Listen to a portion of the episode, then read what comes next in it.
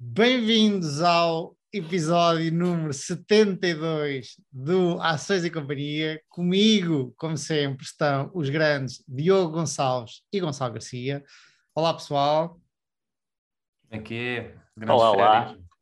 Regressados das férias. O Gonçalo não teve férias, mas regressado das férias de verão, lá, assim, genericamente. É verdade, das férias do podcast. E já houve várias pessoas a perguntar o que, que, é que nos tinha acontecido. E claramente não ouviram os nossos últimos episódios, porque nós tínhamos comentado que íamos estar de férias, porque não conseguíamos conciliar.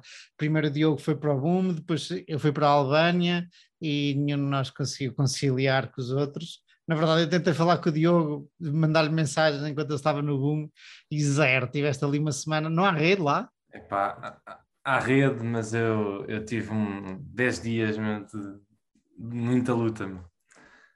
Imagina, eu, eu estava a trabalhar 12 horas por dia.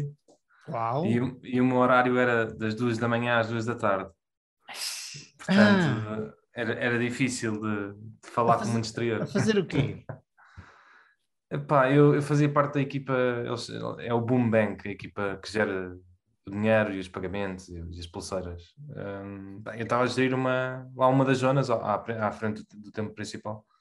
E foi porreiro? Um, foi fixe, mas uh, este ano, pá, normalmente eu sempre trabalhei 8 horas. Este ano, com 12 horas, foi complicado de aproveitar. Pô, mas, mas para que trabalhaste mais? Pá, mudei de posição. Ah. Pediram-me se eu queria. Eu normalmente era caixa. Pediram-me se eu queria se eu queria fazer outra, pronto, outra posição lá dentro, uh, era mais bem pago e era uma oportunidade. E olha, mas pronto, foi, foi 12 horas. 12 horas, 10, 10 dias? Não, quanto tempo é que dura o festival? Não, o festival em si são 7, mas nós temos que ir uns dias antes e ficar um dia, uns dias depois. Pronto. Uau! Uh, temos que ficar lá mais uns dias. Mas, mas sim, tá, e é uma grande experiência fazer parte de toda a abertura e do fecho dos festivais acompanhar o processo, não é todo, né? porque aquilo já há pessoas dois meses antes a trabalhar lá, mas, mas acompanhar o processo é giro. Eu, eu, assim, como uma história relacionada, eu estive na Albânia e ainda um bocadinho em Corfu, na Grécia, e regra geral, as pessoas, os albaneses são assim muito fechados, não são mal educados nem nada, mas não, não são tão sorridentes como, como nós portugueses. E o albanês que eu conheci mais sorridente foi numa praia onde eu tive que descer pá, por uma estrada que era. Eu estava a descer a estrada e estava a pensar, via-se que já estava toda esburacada, ou seja, eventualmente que, tinha, que teve em tempos uh, asfalto, e, mas agora já era assim um grande campo de minas a descer, eram para uns, sei lá, uns bons quilómetros a descer até uma praia espetacular de, de, de água azul transparente e tal. E quando chego lá abaixo percebo que há jipes, há uns jipes todos artilhados com suspensões super altas e tal, e percebo que esses jipes fazem o caminho que eu tinha acabado de fazer a descer uh, a pé. E pensei, bom, quando vier para cima a ver se, se apanho boleia de um destes jipes.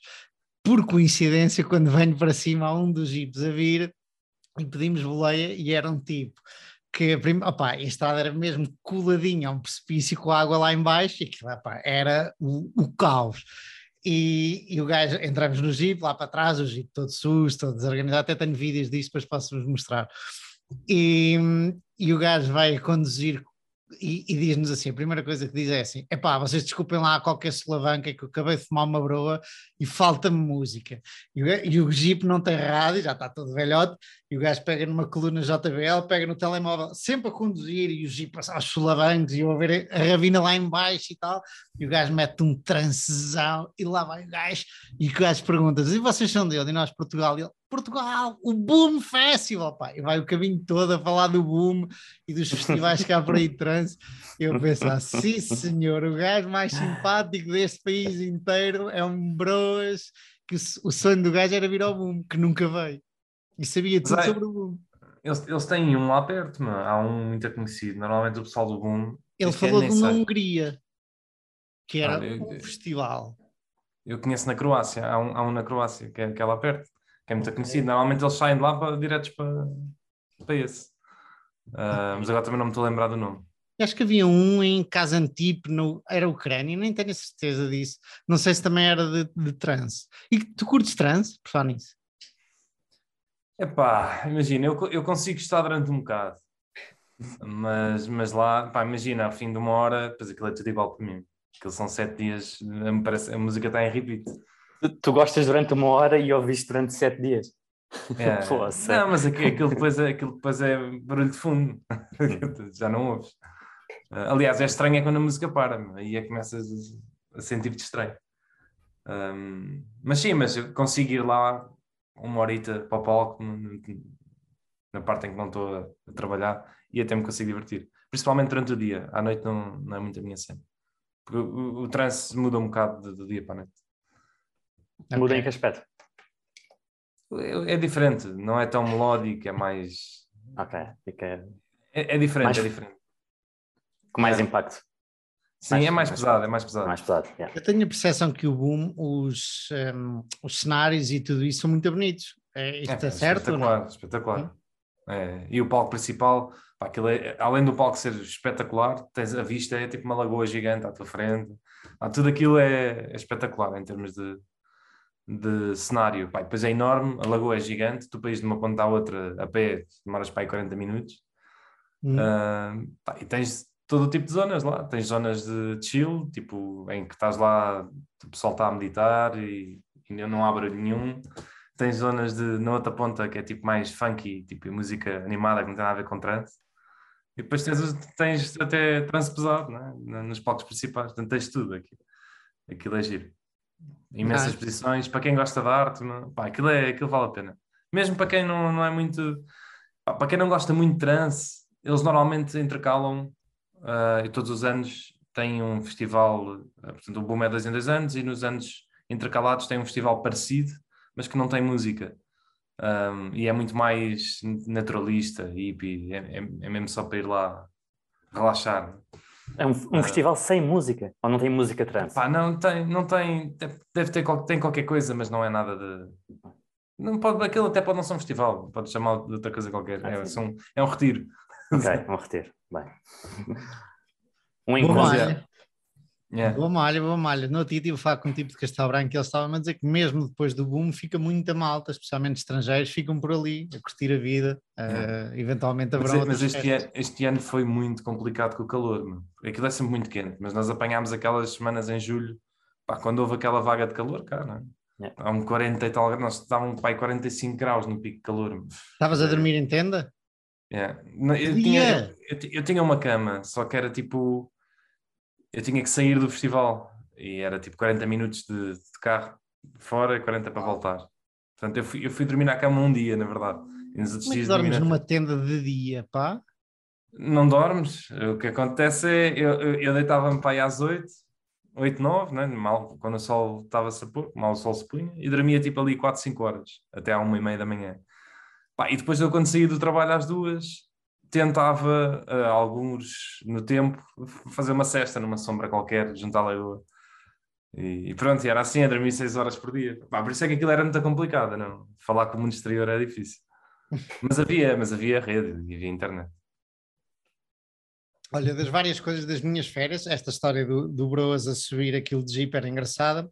Outra que, que fiquei, especialmente em Corfu, mas todo, toda a praia de, de, todos os sítios de praia da Albânia, estava tudo completamente cheio. Completamente. Tipo, as praias são todas concessionadas, tudo com chapéus e espreguiçadeiras. Para arranjar uma espreguiçadeira dificílimo, tanto em Corfu como na, na, no continente, na Albânia.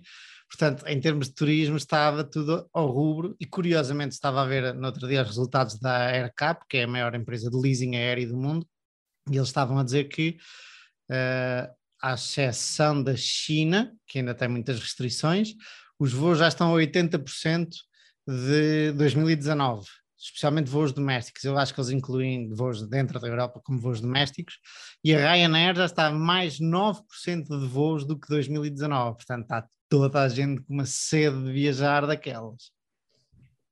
Pois, mas é só este ano. Acho que para o ano Não, mas há muito revenge spending, né? O pessoal estava, estava aí fechado há muito tempo. As coisas vão. Acho que vão, a tendência vai ser, os voos têm sido estar sempre a crescer, não é? Mas acho que para o ano acalma um bocadinho, depois volta à tendência normal, acho.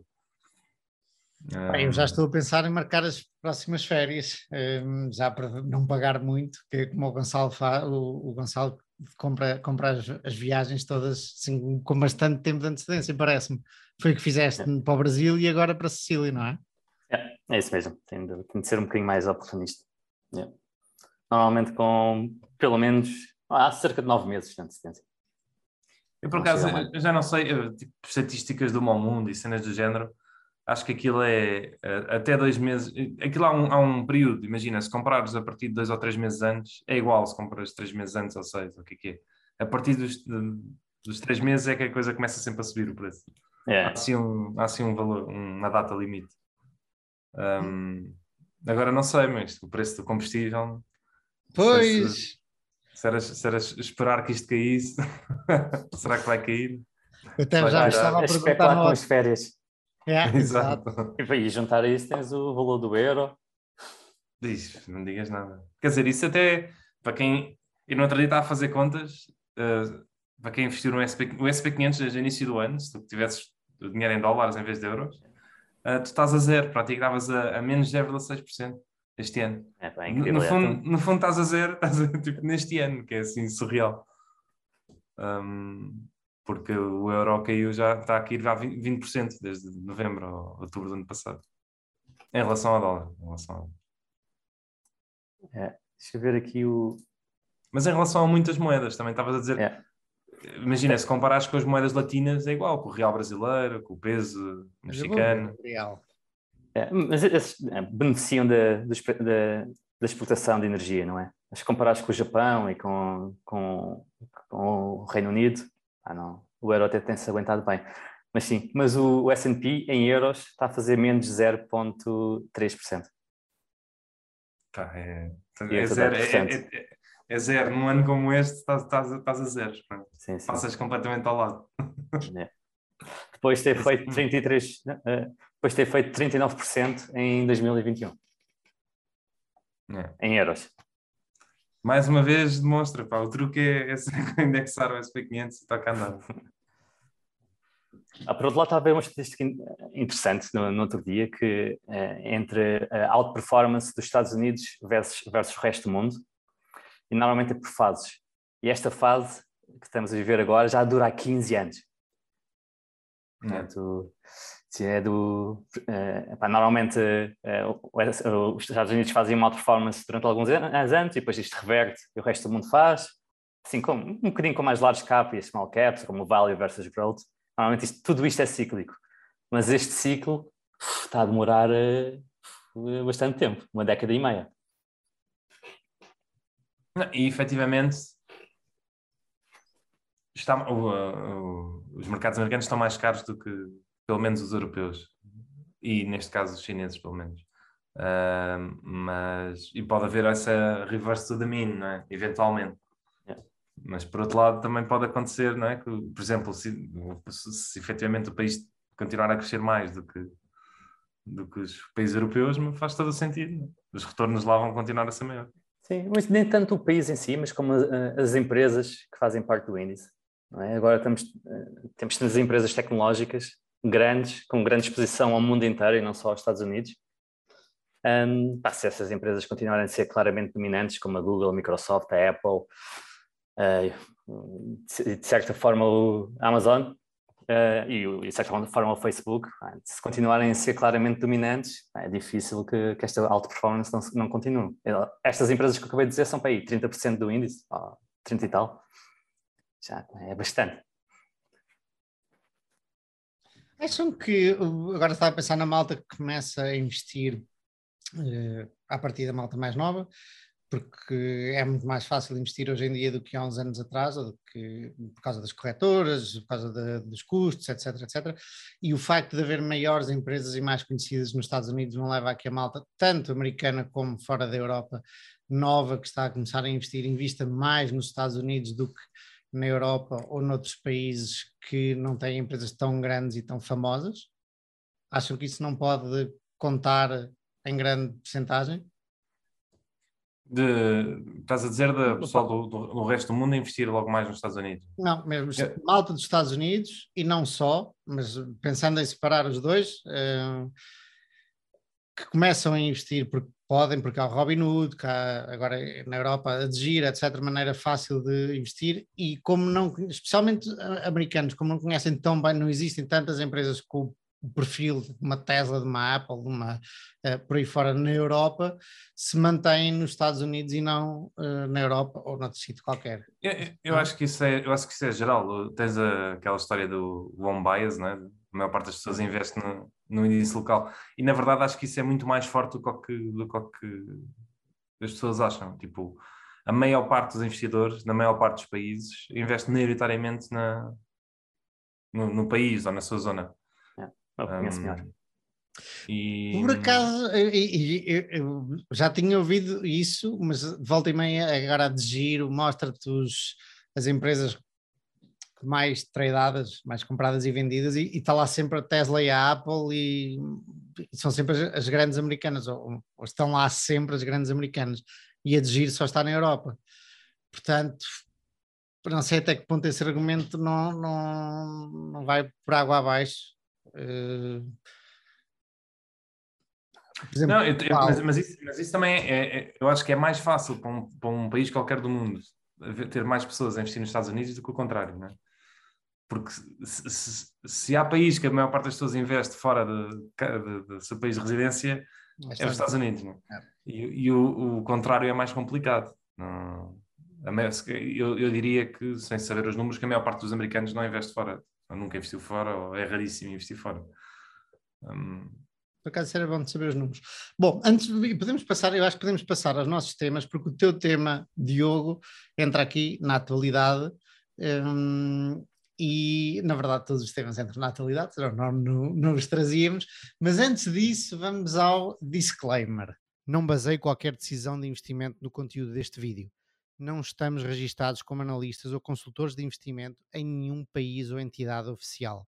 A informação prestada neste vídeo é de caráter geral e informativo e não constitui aconselhamento financeiro. Nenhum dos participantes deste vídeo assume qualquer responsabilidade por erros e omissões, nem por danos financeiros sofridos pelos espectadores ou qualquer outra pessoa.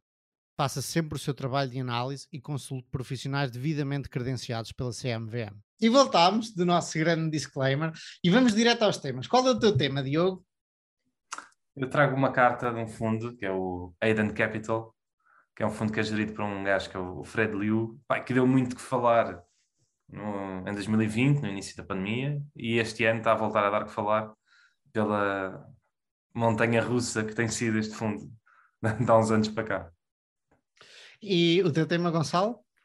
Também trago a carta do, de um fundo, uh, um one-man show que agora vão ser dois, do Rob Vinal. Um, e, e, basicamente um, ele, ele, coloca uma questão, uh, autocoloca-se uma questão uh, bastante recorrente, é, que os seus próprios investidores colocaram, que é uh, se ele estava contente com a queda das ações, que é uma questão à partida estranha, mas que explorar, podemos explorar aqui uh, se devemos ou não devemos ficar contentes quando as nossas ações caem e trazemos os casos concretos que, que o Rob fala na carta. Excelentes temas. Eu vou falar sobre um artigo do Dollars, não, não é do Dollars and Data, é do Wealth of Common Sense, que é do Ben Carlson, que é imobiliário versus ações versus obrigações versus inflação. E eu acho que podemos fazer isto exatamente nesta ordem. Pode começar o Diogo, depois o Gonçalo e depois eu. Por isso, Diogo, trrr, segue. Posso começar, posso começar. Epá, eu, eu achei a carta interessante, nem, nem é tanto pelo, pelo Mas, que ele fala. Desculpa, Diogo, pediste, eu não, não conhecia este, este senhor. Porquê é que ele ficou conhecido em 2020? Agora percebo porque é que ele está, está a voltar à, revolta, não é? O fundo eh, perdeu 60% desde o início do ano, mas em 2020 és capaz de explicar um bocadinho melhor o, não, este, este, este, Fred Liu faz parte de uma escola aí de gestores de, de alta, de, de, alta concentração. Né? Ele basicamente é daquelas pessoas que têm um, um portfólio super concentrado, um, com duas ou três empresas a, a terem a maioria do, do, do fundo, da percentagem do fundo. Um, e ele ficou conhecido em, em 2020 porque no ano da pandemia ele teve 220 tem aqui o número certo, mas 220 e 2% de retorno. Né? Portanto, o portfólio dele triplicou não, em 2020. Um, e isto depois de 2019 já ter tido 41%. Né? Portanto, ele vinha aí de um, de um, período de performance de, em que o fundo estava a duplicar, em, média estava a duplicar nos últimos, tinha um, um CAGR, não sei como é que se diz em português, cara de mais de 100% ao ano. Um, pronto, e na altura foi muito falado por causa disso. Uh, e ele chegou a dar muitos podcasts e, e, é, e, é uma pessoa que eu tenho com, em consideração, eu gosto muito, gosto muito dele uh, e acho que é super era super respeitado e, e, da minha parte também continua a ser e mas basicamente isto desde o início deste na verdade já o ano passado 2021 ele, ele não tinha feito um bom ano uh, o fundo caiu 16% em 2021 e depois desde o início deste ano uh, está a cair mais de 63% a 64% em cima dessa queda de, de 15%. Portanto, o fundo dele já perdeu dois terços do valor em menos de um ano, né? desde novembro do ano passado até agora. Um, e houve muita gente a criticá-lo um, e a criticar esta carta e a, e a mandar vir com ele.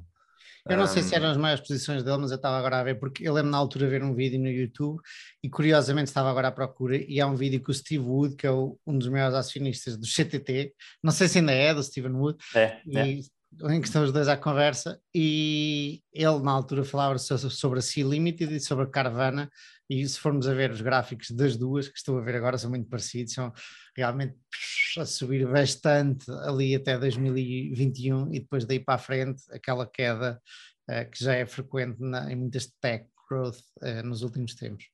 Sim, a, a CIA era a maior uh, posição. Um, para quem não conhece, é, é tipo é uma mistura entre é uma, uma espécie de Amazon da, da, do sul da Ásia, uh, mas que por trás tem um, um, motor de jogos tipo um bocado tipo Tencent. Uh, ela tem uma empresa de jogos que é a Garena, uh, que é uma máquina de, produzir dinheiro, né? e em cima disso criou uma, a Shopee, que é tipo uma Amazon, mas do sul da Ásia, um, e alimentou todo esse crescimento através da, da empresa de jogos. Um, mas pronto, essa é a minha posição. Pá, ele tem três ou quatro uh, grandes, uh, a Caravana também. Agora, uh, no último ano, também comprou a Coinbase, que também foi assim uma que desde a IPO caiu já 70%, 80%. Um, pá, depois tinha mais, tinha mais umas ali pelo meio. Ele também teve, tinha a Amazon, mas que vendeu há pouco tempo. Um, pá, e agora também não sei de cor o portfólio dele. Mas pronto, isto para dizer que ele foi muito criticado e houve aí muita gente epá, conhecida a, a, a, mandar vir com ele. Um, e o que eu achei piada é, lá está, é, é, é, aquilo que me puxou pela carta. Primeiro, uma, uma, das coisas que eu não gostei desta carta foi o não reconhecimento de nenhum erro. E eu acho que, epá, se tu, se tu estás a cair 70%, uh, eu acho que pelo menos eh, deve, deve, deve haver alguma humildade na carta e eu, nesse aspecto fiquei assim um bocado repreensivo. Uh, nisso, por exemplo, no Rob Vinal, na carta que depois vais mencionar, uh, é. pá, ele, ele, claramente admite alguns erros, apesar é. de. Ele faz um, um meia-culpa bastante uh, transparente no, no, que toca à caravana, por exemplo. É. Que, que, aliás, era uma posição em comum que eles tinham, em que, em que o Rob Final fala exatamente o que é que, o que, é que viu mal e como é que vê o, investment case a, esta, estes preços? Eu, eu, eu acho... Tu vais falar sobre isso? Ah, posso falar muito rapidamente. É, ele, ele, só, ele subavaliou a, a alavancagem financeira da, da, empresa. Ele normalmente é um tipo que não gosta de, de dívida. A maior parte das empresas que ele tem é, são net cash. Uh, mas por algum motivo, uh, quando comprou a Carvana, um, subestimou o, o quão alavancada a empresa está, tanto acabou por estar um pouco alavancada financeiramente, mas também operacionalmente. Pronto, ele, ele reflete, ele reflete faz esta meia culpa. Ele não vendeu, ele não vendeu. Mas, mas é isso, é, eu, eu, eu acho que pá, há algum limite, não é? Eu, eu, acho que é bastante normal, não é? Posições subirem ou descerem para uns 50%, não é?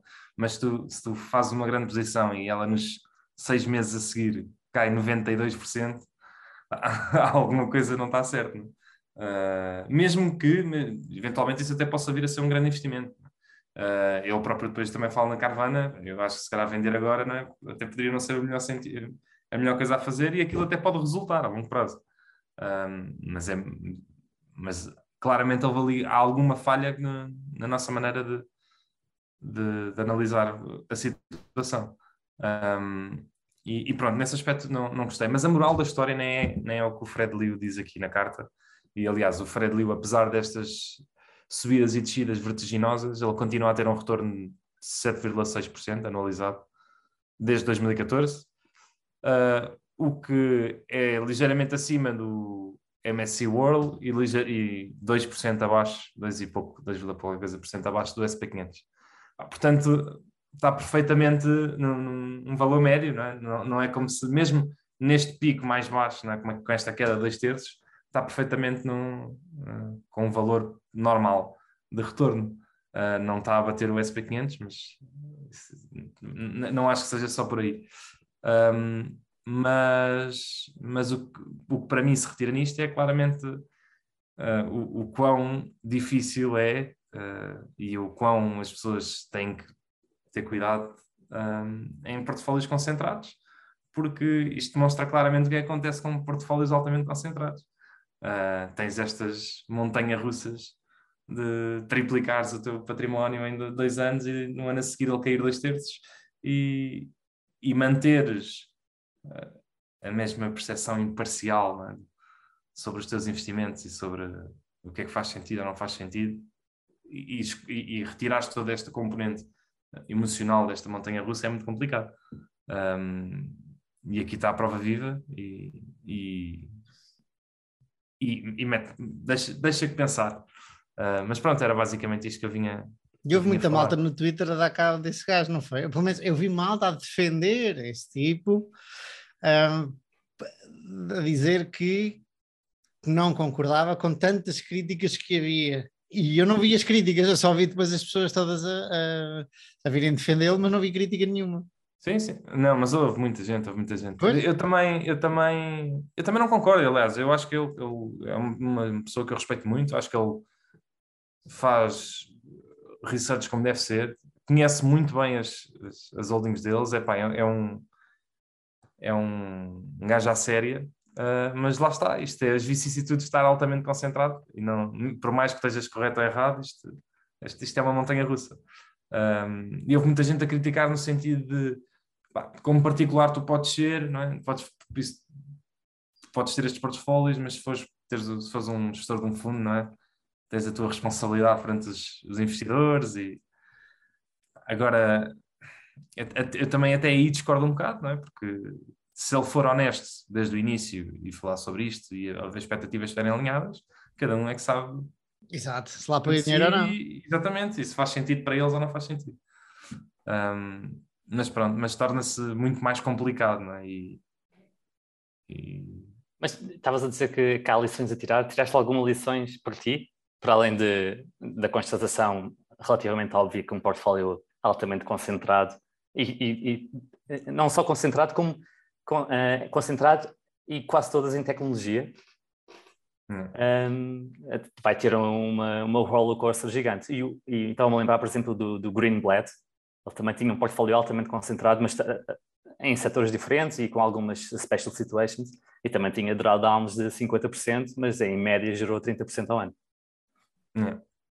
É isso, é, sei lá, eu acho que é mais por ver de perto, não é? De, e por, por eu já segui a pessoa e, hum e estar a ver em tempo real, parece que sinto um bocadinho empatia não é, com ele. E okay. É como o próprio Rob Vinal, yeah. apesar de não ser tão drástico. Um, e, e mete uma pessoa a pensar, lá está. Mas não seria, eu posso ser mal interpretado, não seria de esperar uh, alguém que está concentrado, como o Gonçalo diz, numa época dessas em que de repente as ações sobem todas por aí a, a, acima com a pandemia, porque está toda a gente em casa e porque o e-commerce está, está, está a crescer e porque, tipo, por exemplo, a Carvana, que é um novo modelo de negócio, tipo, não vos parece um bocadinho uh, growth boy a fundo nestas coisas novas, tipo, que se estava mesmo a ver? Sabem o que eu quero dizer? Entendem? Tipo, não é como se ele tivesse investido uh, num negócio, tipo, sei lá, eu, que, já, que já existisse há muito tempo e que fosse comprovado durante vários ciclos e que estivéssemos numa época má do ciclo de, das ações, etc.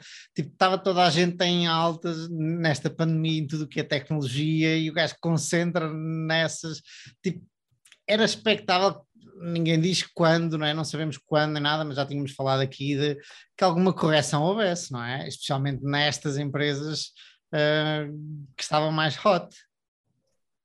Mas uh, repara, o contraponto a isso é olhar para empresas também hot no segmento das tecnologias, e a lembrar, por exemplo, Google, Microsoft e Apple, continua tudo a correr bem. Uh, estão, não estão a crescer a um ritmo tão, tão alto como cresceram em 2011, ah, mas em termos operacionais está tudo impecável. Essas estão é, e a Apple está perto, relativamente baratas, e isto entre aspas. A Apple está perto de máximos, não é? Está... A Apple, a Apple na, na, na, verdade, eu estava a pensar na Google, hum, mas tipo, o Google vais comparar a Google com uma Carvana ou com uma C Limit, tipo, não tenho a certeza quão comparável é só por serem tecnológicas. É, é, é? mas é, é, difícil, é difícil tu analisares o quão barato está ou não. Claramente são empresas em estágios diferentes é isso, exatamente. Uh, é a, CIA, chegar, tipo, a, a, CIA estava a crescer 100% ao ano, não é? Portanto... Não, mas até pode continuar a crescer. o que eu estou a dizer é, e não estou a dizer que não se torne um bom investimento lá à frente, à lá Amazon no ano 2000, ok? Eu não estou a dizer que são maus negócios ou que não vão continuar a crescer. Estou a dizer é que um drawdown ou uma queda destas até seria de esperar só pelo sentimento de mercado que estava, opá, estava tudo em altas nas tecnológicas há bem pouco tempo. E eu não estou a dizer, nem sequer conheço completamente bem as empresas e nem sei se elas não estão a continuar a crescer a 100% ao ano. Eu só estou a dizer queda de múltiplo, de sentimento e entretanto sim, sim, as pessoas uh, seria de esperar que houvesse uh, opá, era provavelmente mais expectável que houvesse uma queda do que continuar a ser aquela história que estávamos a falar há uns tempos, que até foste tu que trouxeste, Diogo, de as pessoas acharem que o índice vai continuar a crescer, já nem sei quanto é que era, nos próximos anos, ao ano. Tipo, quanto mais ele sobe, mais provável é que ele deixa, não é? Do que continua a subir. Uh, e eu não estou a dizer que os negócios de repente deixaram de ser bons ou deixaram de crescer, só estou a dizer que não me surpreende em nada uma queda destas, quando estás concentrado Mas aqui, Sim, sim. Aqui, aqui, claramente o que aconteceu também com a CIA e a própria Carvana é que efetivamente houve. As coisas não correram como estavam a correr e eles tiveram problemas, quer uma, quer outra, não é? A Carvana teve problemas conhecidos e até teve que se financiar ao mercado. Um, e, e, portanto, isso claramente elas estavam price to perfection, não é? Entre aspas, e, e quando as coisas deram a volta, não é? a queda é muito grande, mas, mas às vezes é muito difícil avaliar isto. Não é? Olha, eu não sei se viram hoje sair os resultados da Snowflake. Não, acho, não, não sei se seguem a empresa. Pá, e a empresa foi assim, tipo, eu nunca vi nenhuma empresa até hoje, faz lembrar um bocado a Google em certos aspectos, com os resultados que a Snowflake tem e com a dimensão que a Snowflake tem. A, a Snowflake está a crescer a 100% ao ano também e tem tipo, tipo aquelas métricas típicas de de SaaS companies, tipo Net Retention Rate, foi de 171%. Pá, e tem cinco coisas que eu nunca vi nenhuma empresa assim. Um, agora, lá está, ela está avaliada a 30 vezes uh, faturação, 30 vezes vendas. Pá, que é um valor que também é completamente absurdo. Não, é? não há nenhum.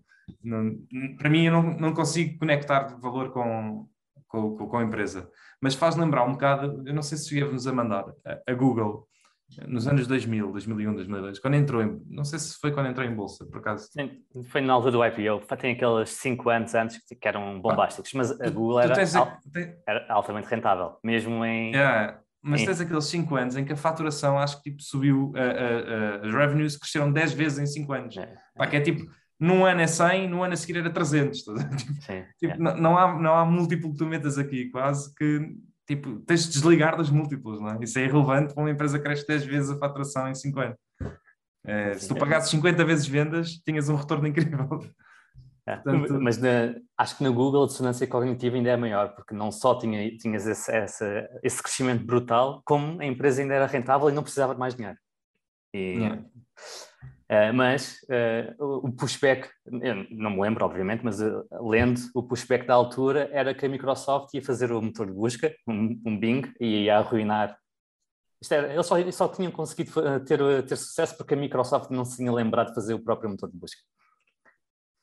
Pronto, e é, é um pushback legítimo, que, que, era duvidar da sustentabilidade de uma, de uma empresa que na altura era outsider, criar um, um, motor de busca e tê-lo default no, uh, no Internet Explorer. Yeah. Mas não yeah. só eles conseguiram dar a volta ao Internet Explorer com o Chrome, yeah. uh, e, e, antes disso com os Mozilla e não sei o que desta vida, mas como o motor de busca ainda continua altamente dominante, o que é realmente foi, notável. Era, era, muito foi tão forte. Ver, pá. Foi tão forte que, que, em vez da Microsoft conseguir criar essa cena de search, o motor de search é que criou o browser. Yeah, isso é incrível. Dominante. Yeah. E, mas é isso, é pá, tu chegas a. É, é, para mim, também porque é tão raro, é muito complicado. Eu, eu não consigo dizer o que é que a Snowflake vale ou, ou, ou, o que é que deixa de valer. Agora, que é uma empresa que claramente pá, tem um futuro brilhantíssimo, é pá, a, a, não ser que possa, possa que seja disruptivo, não é? possa haver alguma empresa que venha aí e que acabe, mas pelo que, pelo que o mercado, pelo que os dados fundamentais demonstram, pá, tem. Agora, não consigo avaliá-la, não sei se 30 vezes, ou 50, ou 20, ou, ou o que é que faz sentido, é? porque depende muito de, do quão consegue continuar a crescer, é? De onde é que está na, na fase de, de maturação. Um, pá, mas é, são valores meu, que é, lá está, fazem-me lembrar a Google quando, naqueles primeiros anos do, do IPO. Um, já agora, a Snowflake faz o quê? A Snowflake faz é, é data management, faz um soft, tem um software em cloud de gestão de base de dados, uh, em que basicamente tem uma base de dados própria, criada sobre a cloud, e depois tu consegues, além de guardares os dados, tens uma ferramenta à parte de analytics desses dados. Podes ir buscá-lo e, e fazer o que quiseres com os dados, para, para analisar os dados. Portanto, tem essas duas vertentes. Tem parte de uh, base de dados, de, de gestão de, de, base de dados, e tem a parte de data analytics sobre esses dados. Pá, e di, dizem que aquilo é tipo, não há, como base de dados de cloud, é? porque aquilo é, é montado sobre a cloud, não há melhor. Tipo, não, ninguém consegue competir. E mesmo as outras empresas, mesmo as empresas de cloud têm, não é? A Microsoft tem a Azure Database e, e a Amazon também tem, mas dizem que aquilo é anos-luz melhor do que as outras todas. E porquê é que é melhor, sabes? É, não sei porque é que é melhor, mas é mais rápido, ou seja, consegues trabalhar sobre os dados mais rapidamente, não é? E, e tem, tem, tem melhor performance e com menor custo. Uh, ou seja, faz-te faz ter melhor performance, é mais rápido, e faz-te ter menos custos porque todas estas coisas, normalmente, os negócios têm as coisas na, na cloud, isto depois tem custos, não é? Aceder e sempre que tu vais buscar ou colocar dados. Faz ter menos custos com melhor performance. É tipo, é assim uma cena de. Há, há, um mundo no software que é difícil de percebermos, mesmo que tu até entendas um bocadinho, um, tipo, não se nunca sabes bem o que é que outro está a fazer e se isso de repente é menos custo e mais rápido, não pode ser eh, de repente estar obsoleto porque não fazes ideia, eu pelo menos não faço ideia, do, do, do, que é essa vantagem, porque não, não consegues ver, não, não, não, está dentro, pelo menos, do meu tinhas, tinhas que, tinhas que trabalhar com isto, tinhas que ver. Tipo... Yeah. Ainda ontem eu estava a olhar para uma empresa que estavam a dizer que era espetacular, de, do Reino Unido, que era de DDoS, security, ataques de. Tu vais saber isso melhor do que eu. Uh, ataques tipo ransomware, etc, etc, e que é das melhores de on-premise security, uh, em vez de ser na cloud. Bem, eu estava a tentar... Está a morrer on-prem. Não, mas já, pelos vistos aquela tem altas parcerias, uma quantidade de coisas e, lá, e, eu estava a ler aquilo tudo e estavam a explicar aquilo tudo e eu não estava a entender rigorosamente nada e pode ser a melhor empresa do mundo e é difícil de um gajo entender porque é uma coisa completamente intangível e que não está dentro de, de, do meu círculo de competência, lá está. Tu bocado, desculpa lá agora voltar atrás, está há bocado comentaste os problemas eh, da Caravana, quais foram os problemas da Caravana? Assim brevemente. Ah, eu, eu, eu, não estudo a empresa profundamente, mas eles tiveram... Uh, problemas, a, o preço dos, dos carros usados, né? Disparou. Ah, foi como a Zillow, o algoritmo falhou. Foi, foi, um bocado assim, foi um bocado assim, e, e eles estavam, contrataram demasiadas pessoas, estavam na expectativa de ter muito mais volume de negócios do que, que tinham e com margens superiores, depois isso não se verificou, só que eles aumentaram esses custos, não é? Eh, contrataram essas pessoas todas, eh, pá, montaram aqueles sistemas todos que eles têm que montar, Pá, e lá está, como o Gonçalo diz, eles têm muita alavancagem operacional e como isso não se verificou, pá, o, o cash que eles queimaram ali foi muito superior ao que eles estavam à espera. E em cima disso compraram uma empresa de leilões, de carros. Yeah. Uh... Pá, que, que, eu acho que fez sentido, mas lá está, que endividou-os ainda mais yeah. num momento um, que... Um conciliar de coisas. Assim, yeah. Yeah. Por falar nisso, agora lembraram do, do, do tipo da WeWork, de Newman, a Newman? que agora vai lançar uma nova. Eu não, não estava completamente dentro, se tiverem, comentem. O tipo da WeWork foi um grande flop e ele fez muita gente perder muito dinheiro. Agora conseguiu uma, uma ronda de investimento do Anderson Horowitz, que é a maior, uma das maiores, mais conhecidas firmas de venture capital de Silicon Valley. O maior investimento numa empresa só que ele já tinha feito. Ele, que já tinham feito. Eu acho que vi o Mark Anderson em Corfu num restaurante perfeitamente banal, mas não tenho certeza, mas eu acho que eu vi. E ele ainda é dos poucos viste? que estão na borda do, do Facebook, acho eu, dos viste? originais. Dos originais viste, um, viste um ovo com barba, meu. Exatamente. na, verdade, não é Anderson, é Andreessen. É um nome difícil de é. dizer. Andreessen Horowitz. Um, e eles são muito, é, muito famosos. Sim. Por isso é que eles também são conhecidos por A16Z. Portanto, ah, o nome começa em A e termina em Z tem uh, eh, 16 letras no, no, meio, portanto... Olha, não sabia essa, boa, boa. É. uh, mas até esse nome não é fácil, é, é 16Z. É. Um, pronto, e pelos vistos o gajo convenceu-os a dar-lhes dinheiro. Quem é que sabe mais desta história? Isto porque é uma eu, nova forma de viver. Eu, eu, já li boatos, não é? Que eu não faço ideia da história em si. De, isto é que mostra claramente que está aqui cenas ilegais, de, tipo lavagens de dinheiro, sei lá, coisas assim do género. Mas também pode ser malta só mandar vir. Ok. Um, eu, eu... Para já não é, não é um montante, é, é, um montante alto, mas para, para a A16Z não é assim tanto dinheiro, são 300 milhões, não sei quanto dinheiro que ele tem, tem subgestão, mas são das maiores venture capitals dos Estados Unidos, se não a maior, portanto, ah, isto, é, são migalhas. Sim. Mas, lá, mas calma lá, mas são migalhas, eles têm dinheiro, mas uma venture capital faz investimentos pequeninos. Sim, sim, sim, sim, pronto, é verdade. Não é.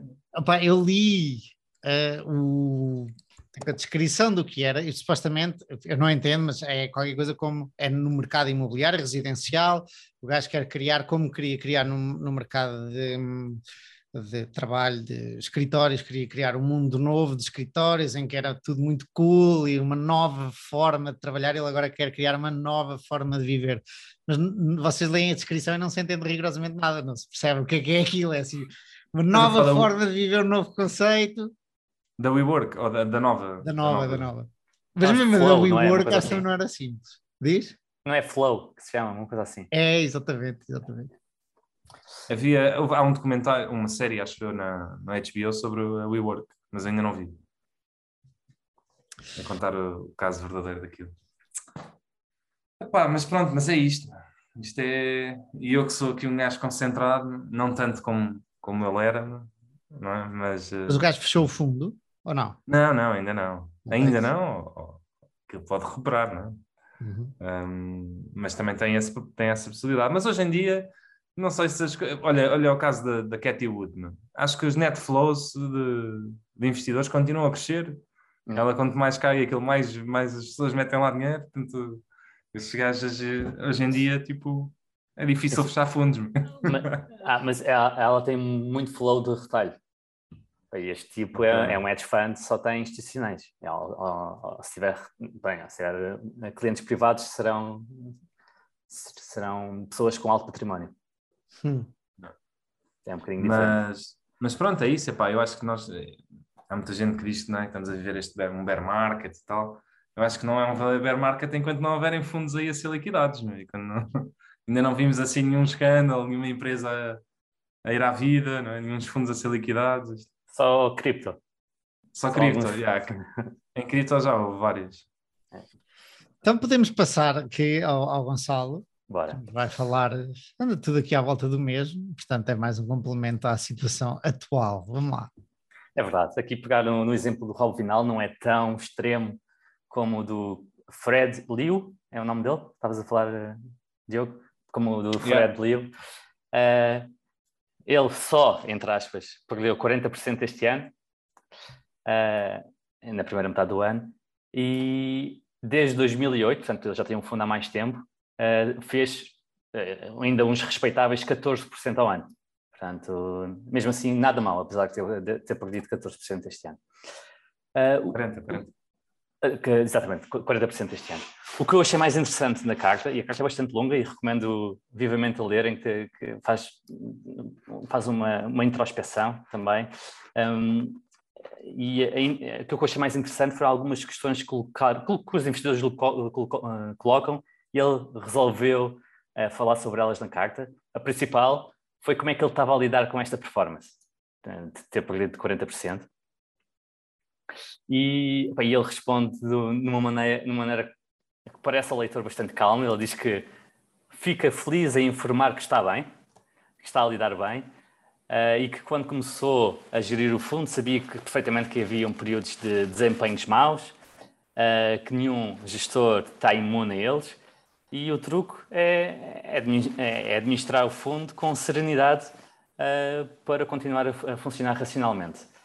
mas não tanta serenidade que lhe permite ignorar completamente o feedback que o mercado lhe está a dar. Eu acho que esta é uma diferença importante em relação ao Fred Liu.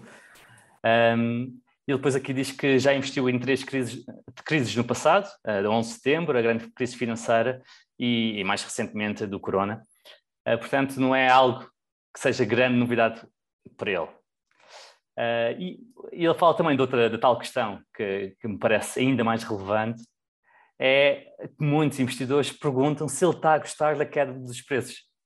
É que é uma, é uma, é uma questão um bocadinho contraintuitiva e que uh, tem muito a ver, uh, é muito comum nos meios de value investment, principalmente uh, por quem ouve o Buffett, que ele já mencionou várias vezes, o Buffett, como um verdadeiro investidor de valor, de value investment, desfruta quando há quedas no preço das ações, pois é, isto representa oportunidades para comprar mais ações a um desconto maior. Por outro lado, ele explica que a observação do Buffett pressupõe que o preço da empresa cai num vácuo.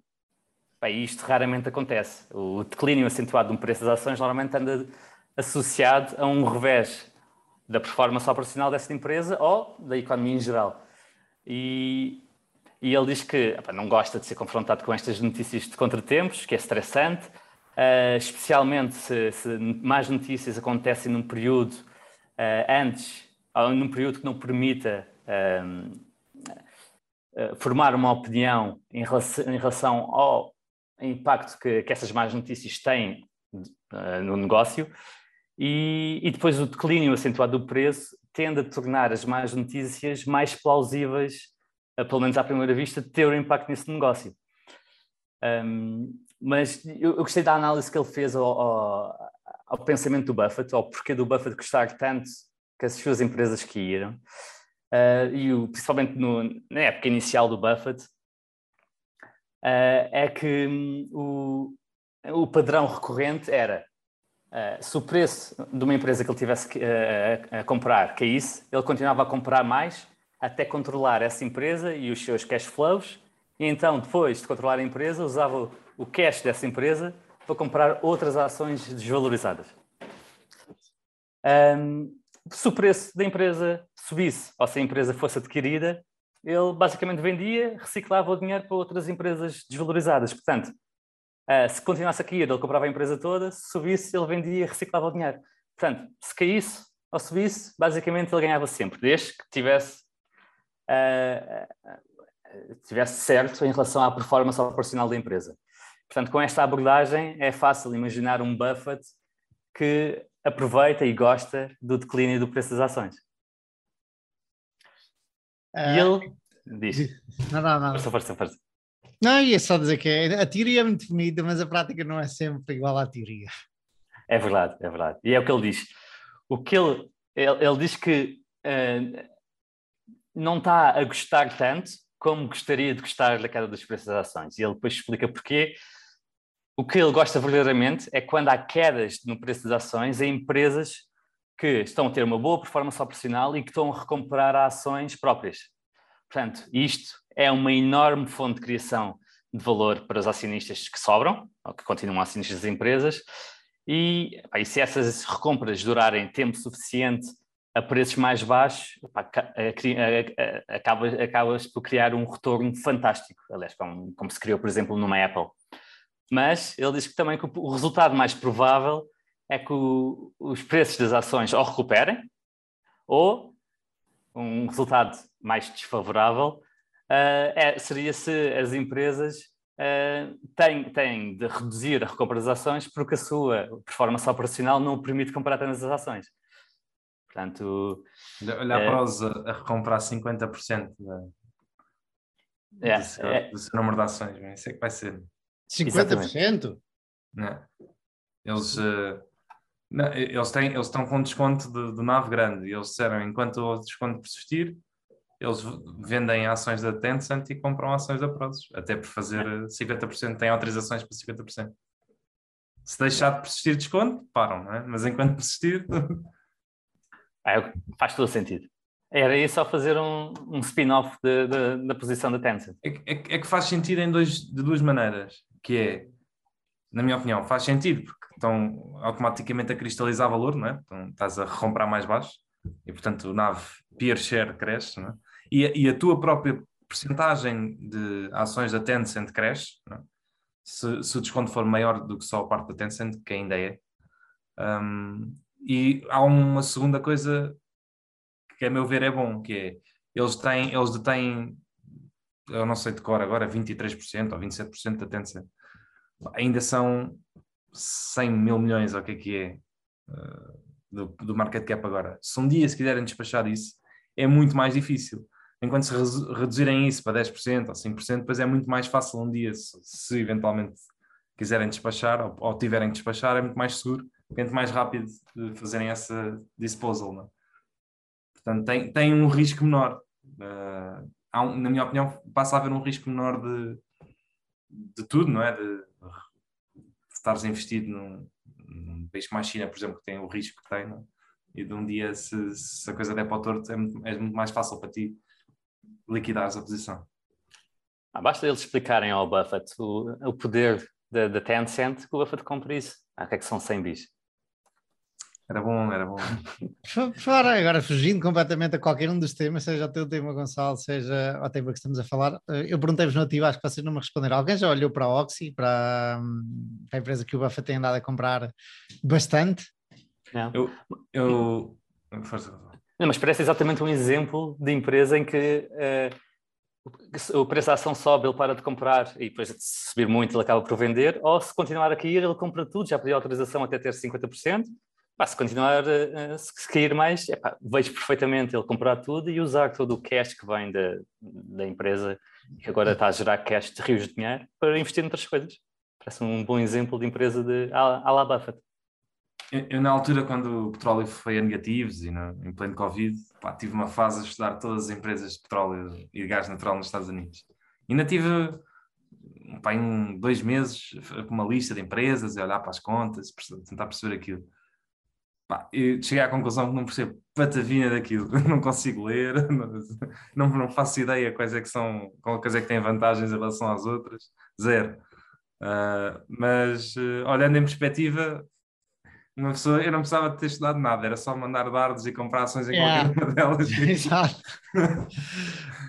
Mas pronto, nunca comprei. Mas o Buffett, ele, ele já sabia, tipo, ele tinha comprado a Petra China e tinha feito uma pipa de massa na Petra China. Eles, eles, eles, eles sempre, ao, ao longo da história deles, eles sempre investiram em empresas de petróleo e percebem bastante disso. É engraçado quando muita gente diz, lá está, é outra daquelas coisas, olha para o que eu faço e não olha para o que eu digo. Aquele diz que gosta de franchisings, de, de empresas com marca, com capacidade de subir preços e é, acima da sua concorrência, etc. Mas depois faz destas coisas, empresas de commodities pura e dura, como outras coisas na sua vida que fez do género, investir em, em prata, física, etc, etc. Muita gente não olha para isso e este estamos a ver um claro exemplo disso. É. Há um, ele disse também, quando, quando foi entrevistado sobre a compra da Oxy, que o, o, momento em que decidiu que tinha de ter mais Oxy. E foi quando estava a ouvir a conference call, ou ler, estava a ler o transcrito da, da, da, da conference call, e ele disse que tudo o que o CEO estava a dizer e o CFO estavam a dizer seria exatamente o que ele faria se tivesse acesso àquele capital. Qual, qual seria a conference call? Que já agora para ir ler, para ver se. Sim, sim, tenho, tenho na minha reading list, depois envio, mas é, é okay. deve, deve ser do, do, do, quarto trimestre ou uma, uma coisa assim do ano passado. É. Ok, Eu espero o, conseguir entender alguma coisa, porque nunca olhei para o and gas, mas, mas sim, ok, boa. O Bill Brewster é que estava a dizer no outro dia, pá, o, que, o que o Warren deve estar a pensar, e depois ele disse, pá, eu na verdade não, deve, não faço ideia o que é que ele está a pensar. O gajo é o GOAT e eu, eu, sou, eu não percebo nada disto. mas o que eu acho que ele está a pensar era... E eu, eu, eu, na verdade acho que pá, eu, uh, a decisão do gajo de comprar eh, empresas de petróleo é muito, muito mais do que, na minha opinião, bem, para já ele conhece profundamente a indústria de petróleo Uh, depois ele já estava investido na, na Oxy desde, desde o empréstimo que fez da Anadarko, para a compra da Anadarko. Um, obrigações e warrant. Yeah. Uh, pá, depois eu acho que é um conjunto muito mais amplo de, de tudo o que está a passar, porque para já, uh, se nós formos a ver, ele começou a comprar petróleo a sério no dia a seguir à invasão da Rússia. Yeah. Portanto, claramente que o macro, não é, do que se passa no mundo, teve influência na, na decisão dele. Sim, mas lá está, ele também diz muitas vezes: ah, mas macro não é. não tomamos decisões com base em macro. Yeah. E, e depois lá está, eu acho que é uma multi, multifacetada, uma multi, não sei como é que se diz, são imensos fatores juntos que fizeram com que ele dissesse isso. É, o, é a questão toda da Rússia e da Rússia ser o segundo maior produtor do mundo, ou terceiro, e, e isso claramente tem influência no preço. É a questão de as empresas todas de petróleo, não é só a Occidental, é todas elas, todas as grandes empresas de petróleo, pá, os últimos 15 anos foram miseráveis não é, para elas. E, e, todas elas, se tu fores a ver, estão a dizer que não vão aumentar a produção. Elas, com os lucros que estão a ter este ano, vão pagar a dívida, distribuir aos acionistas e aumento de produção, bola.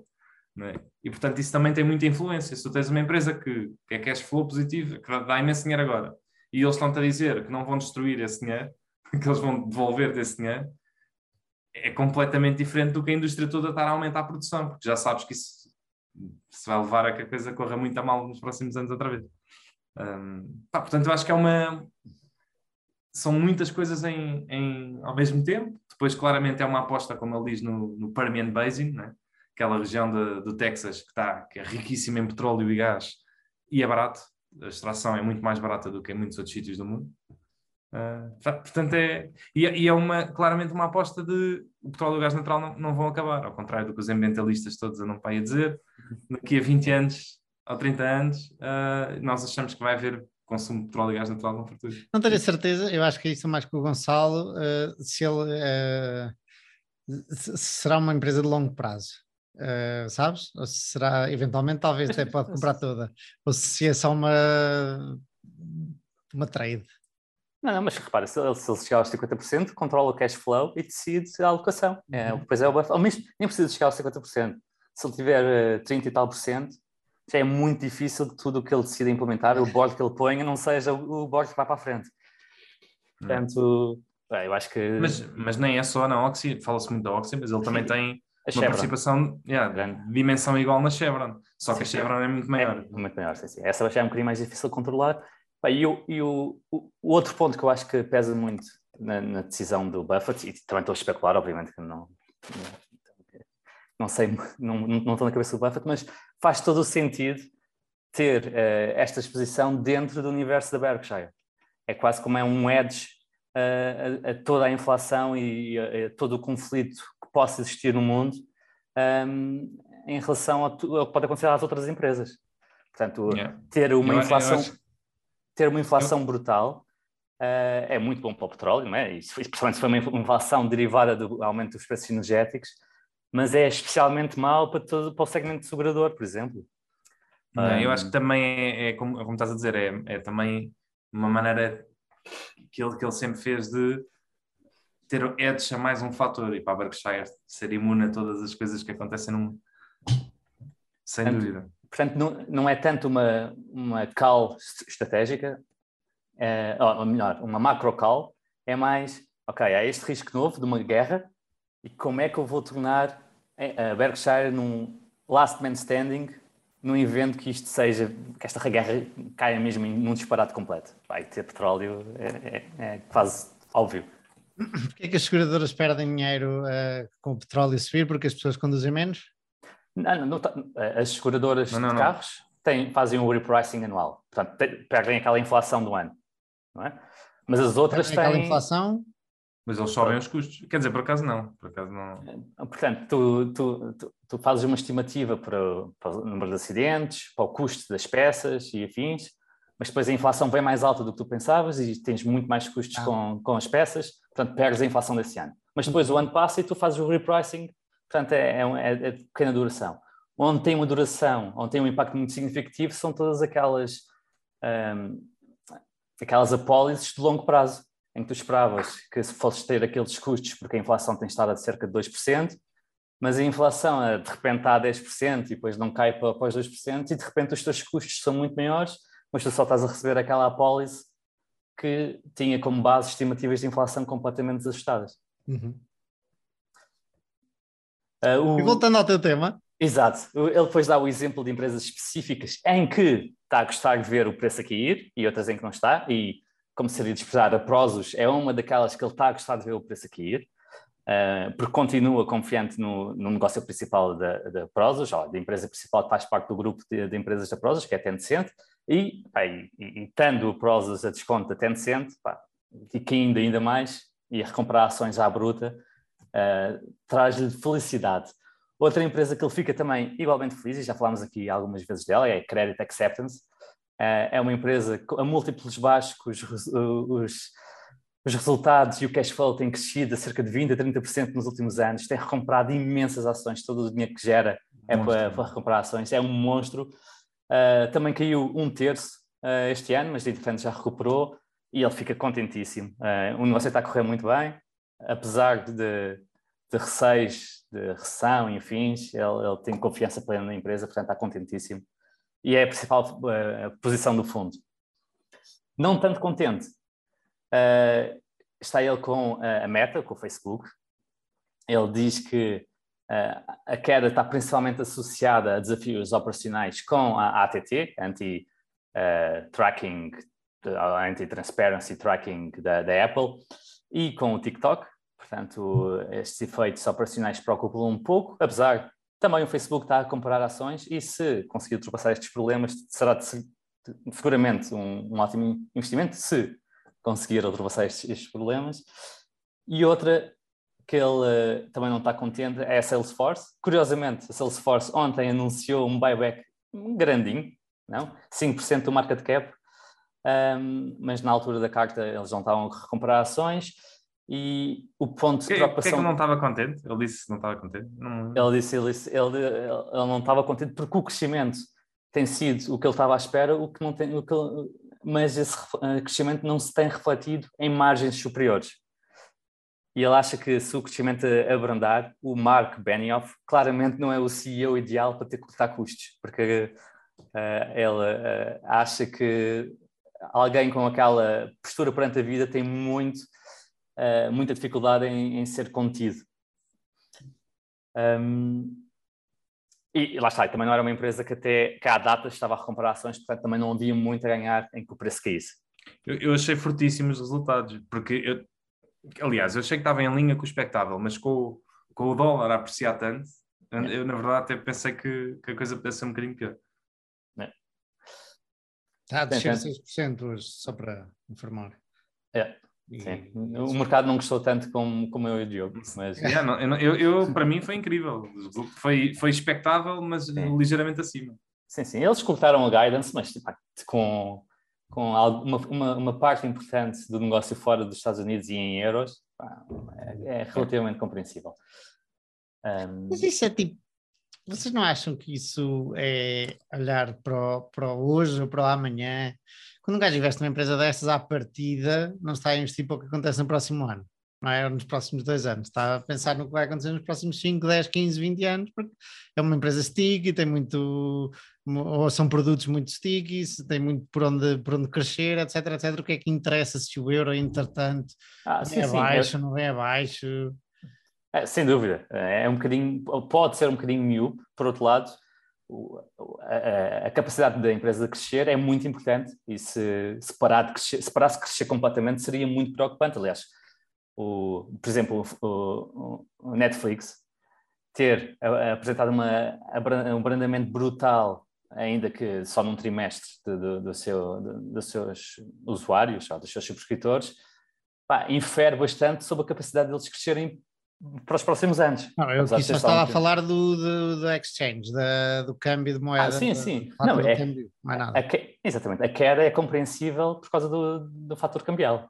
Por isso, se caísse, se externa isso, é que seria mais preocupante. Não, é, é compreensível. Eu, eu, acho que é incompreensível, ou seja, é olhar muito, muito para o curto prazo. Ah, pronto, ok. É, a reação do mercado é incompreensível. Exatamente, isso. isso. Pronto, mas, mas lá está, são 5%. A empresa tem está a cair hoje. A empresa tem flutuações brutais. Nos últimos, nos últimos, no último mês subiu 20 ou 25. É, é mais um dia. É, é mais um dia. Um, e o último que ele claramente também não está nada agradado, e aqui uh, já falámos, uh, será a Carvana. Ele não está, está super descontente com, com, com a queda do preço, com a agravante que, como o Diogo disse há bocado, a empresa teve de ir ao mercado e teve, não foi ao mercado buscar dívida, foi mesmo emitir ações, portanto o preço... Foi, foi, foi os dois. dois. Sim, sim, foi os dois. Mas não foi só buscar dívida, foi também, também emitiu ações, portanto o preço é altamente refletivo e era importantíssimo que fosse a preços mais altos do que mais baixos. E, e portanto, aqui... para compensar, o CEO e fundador uh, entrou na, na compra de ações e acho que comprou metade era subscribe pelo CEO fundador. Um, mas, porque depois também há, a Carvana também tem uh, uma componente que há muita gente que diz que o gajo é um criminoso. Eu não consigo ah. perceber essa, essa, essa história. E que os gajos querem é que a empresa vá à falência, porque eles também, eles também emprestam dinheiro à Carvana. Parte das obrigações também é deles. Então, se aquilo falir, os gajos ficam donos de tais. Epá, assim, ah. já, vi umas, já vi com umas histórias mirabolantes. Assim, porque os gajos têm, têm muito dinheiro uh, os hernias de graça, não é? E acho que parte de, das obrigações, eles também subscreveram obrigações e, e depois também há esses esquemas todos de... Eu não percebo, uh, porque eu também não estudo e, e também não dá para saber. Uh, mas há aí malta que, que não curte nada, diz que aquilo é, Sim, é uma fraude também. Quando eu li alegações antigas já também de trafolhice do, da, da gestão, portanto é, é difícil de comprovar. É, existe sempre assim um bocadinho de dúvida. Né? E é isto, meus caros, era, era este o apanhado que queria fazer. Portanto, feliz com a queda das ações, feliz com a queda de algumas empresas do vosso portfólio que estejam a cair, ou nem por isso? A, manter, a manter-se tudo igual é suposto estarmos felizes, felizes, não é? A não manter-se, não. Um... Consegues dar um exemplo de uma empresa que estejas feliz com a queda, para além da Prozos, e outra que estejas eh, infeliz? Olha, com a, com a, com a Takeaway, claramente uh, estive infeliz com a queda. Um, claramente houve um erro de análise inicial, mas nos últimos dois qual meses. Foi, qual foi o erro? Um, lá está, eu, eu, continuo a achar que ela é a empresa dominante e, que, e, e, que vai ganhar, pelo menos a Europa vai ganhar praticamente a Europa toda como única ou, ou maior de empresa de food delivery e, e entregas. Uh, epá, mas uh, os últimos dois anos havia houve, houve, um flush de dinheiro na, no mercado dessas empresas pá, e foi altamente destrutivo de valor para todas. Uh, agora, com o crash que houve e com muitas a sair e com não haver capital disponível, a coisa está a melhorar outra vez para eles. Um, e acho que daqui para a frente a coisa vai, vai finalmente atinar. Eles agora venderam a iFood, eles tinham um terço da iFood do Brasil, venderam a Prozos, a Prozos tinha os outros dois terços, comprou tudo. Uh, vendeu por 1,8 uh, ah, bis de, de cash Pá, e eles têm um market cap de 4, portanto foi quase 50% do market cap deles que eles venderam ali. Um, e, e, pronto, e, e, a, e, a, parte da Europa, ou seja, eles estão completamente afogados de dinheiro e neste momento são o único grande competidor na maior parte da Europa. Um, a Uber está em alguns mercados, mas muito poucos. E depois tem, na Holanda acabou de sair a da Deliveroo, que é concorrente deles. Holanda, Alemanha, Inglaterra, Itália, os gajos, mesmo em Espanha, que é mais, um bocadinho mais fraco, continuam, dominam os países todos. À partida, vão conseguir começar a gerar bastante cash. Eles já geram na Alemanha e na, e na Holanda, pá, e, e, vamos ver se no resto dos países. Foi, foi erro porquê? Não sei perceber. Não, o, o erro foi. Lá está, claramente foi uma má altura porque havia muito dinheiro, era um, um mercado altamente competitivo, havia imenso dinheiro a entrar nos últimos dois anos e se destruiu o valor. E... Eu, há bocado estavas a comentar, e já agora deixa-me aproveitar para fazer uma, uma recomendação de um livro, Capital Returns, não me lembro do autor, altamente Uh, o Gonçalo disse que estava na pipeline, na, na pipeline dele. É. Muito, muito porreiro. O argumento é, uh, pelo menos da primeira parte do livro, a segunda parte tem muito a ver com bancos e com ciclos económicos e tudo. E a primeira parte é com o ciclo de capital das empresas e a entrada de dinheiro numa indústria, aumento de concorrência, diminuição de margens e de retornos, depois a saída dos, dos mais fracos, consolidação da indústria.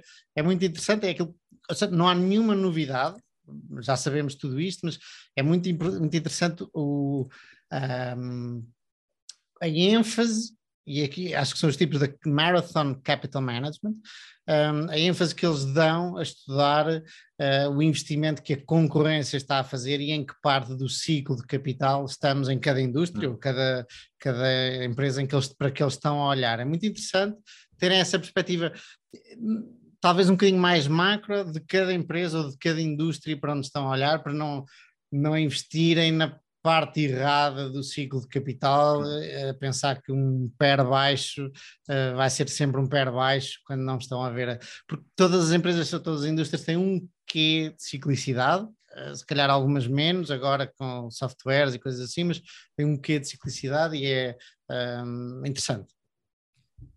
É isso, é, pode ser o melhor de uma indústria, mas se toda a gente perder dinheiro na indústria, não, vais, não, não é por isso que se calhar vais perder menos, mas não, mas não, não é um bom investimento à mesma. Um...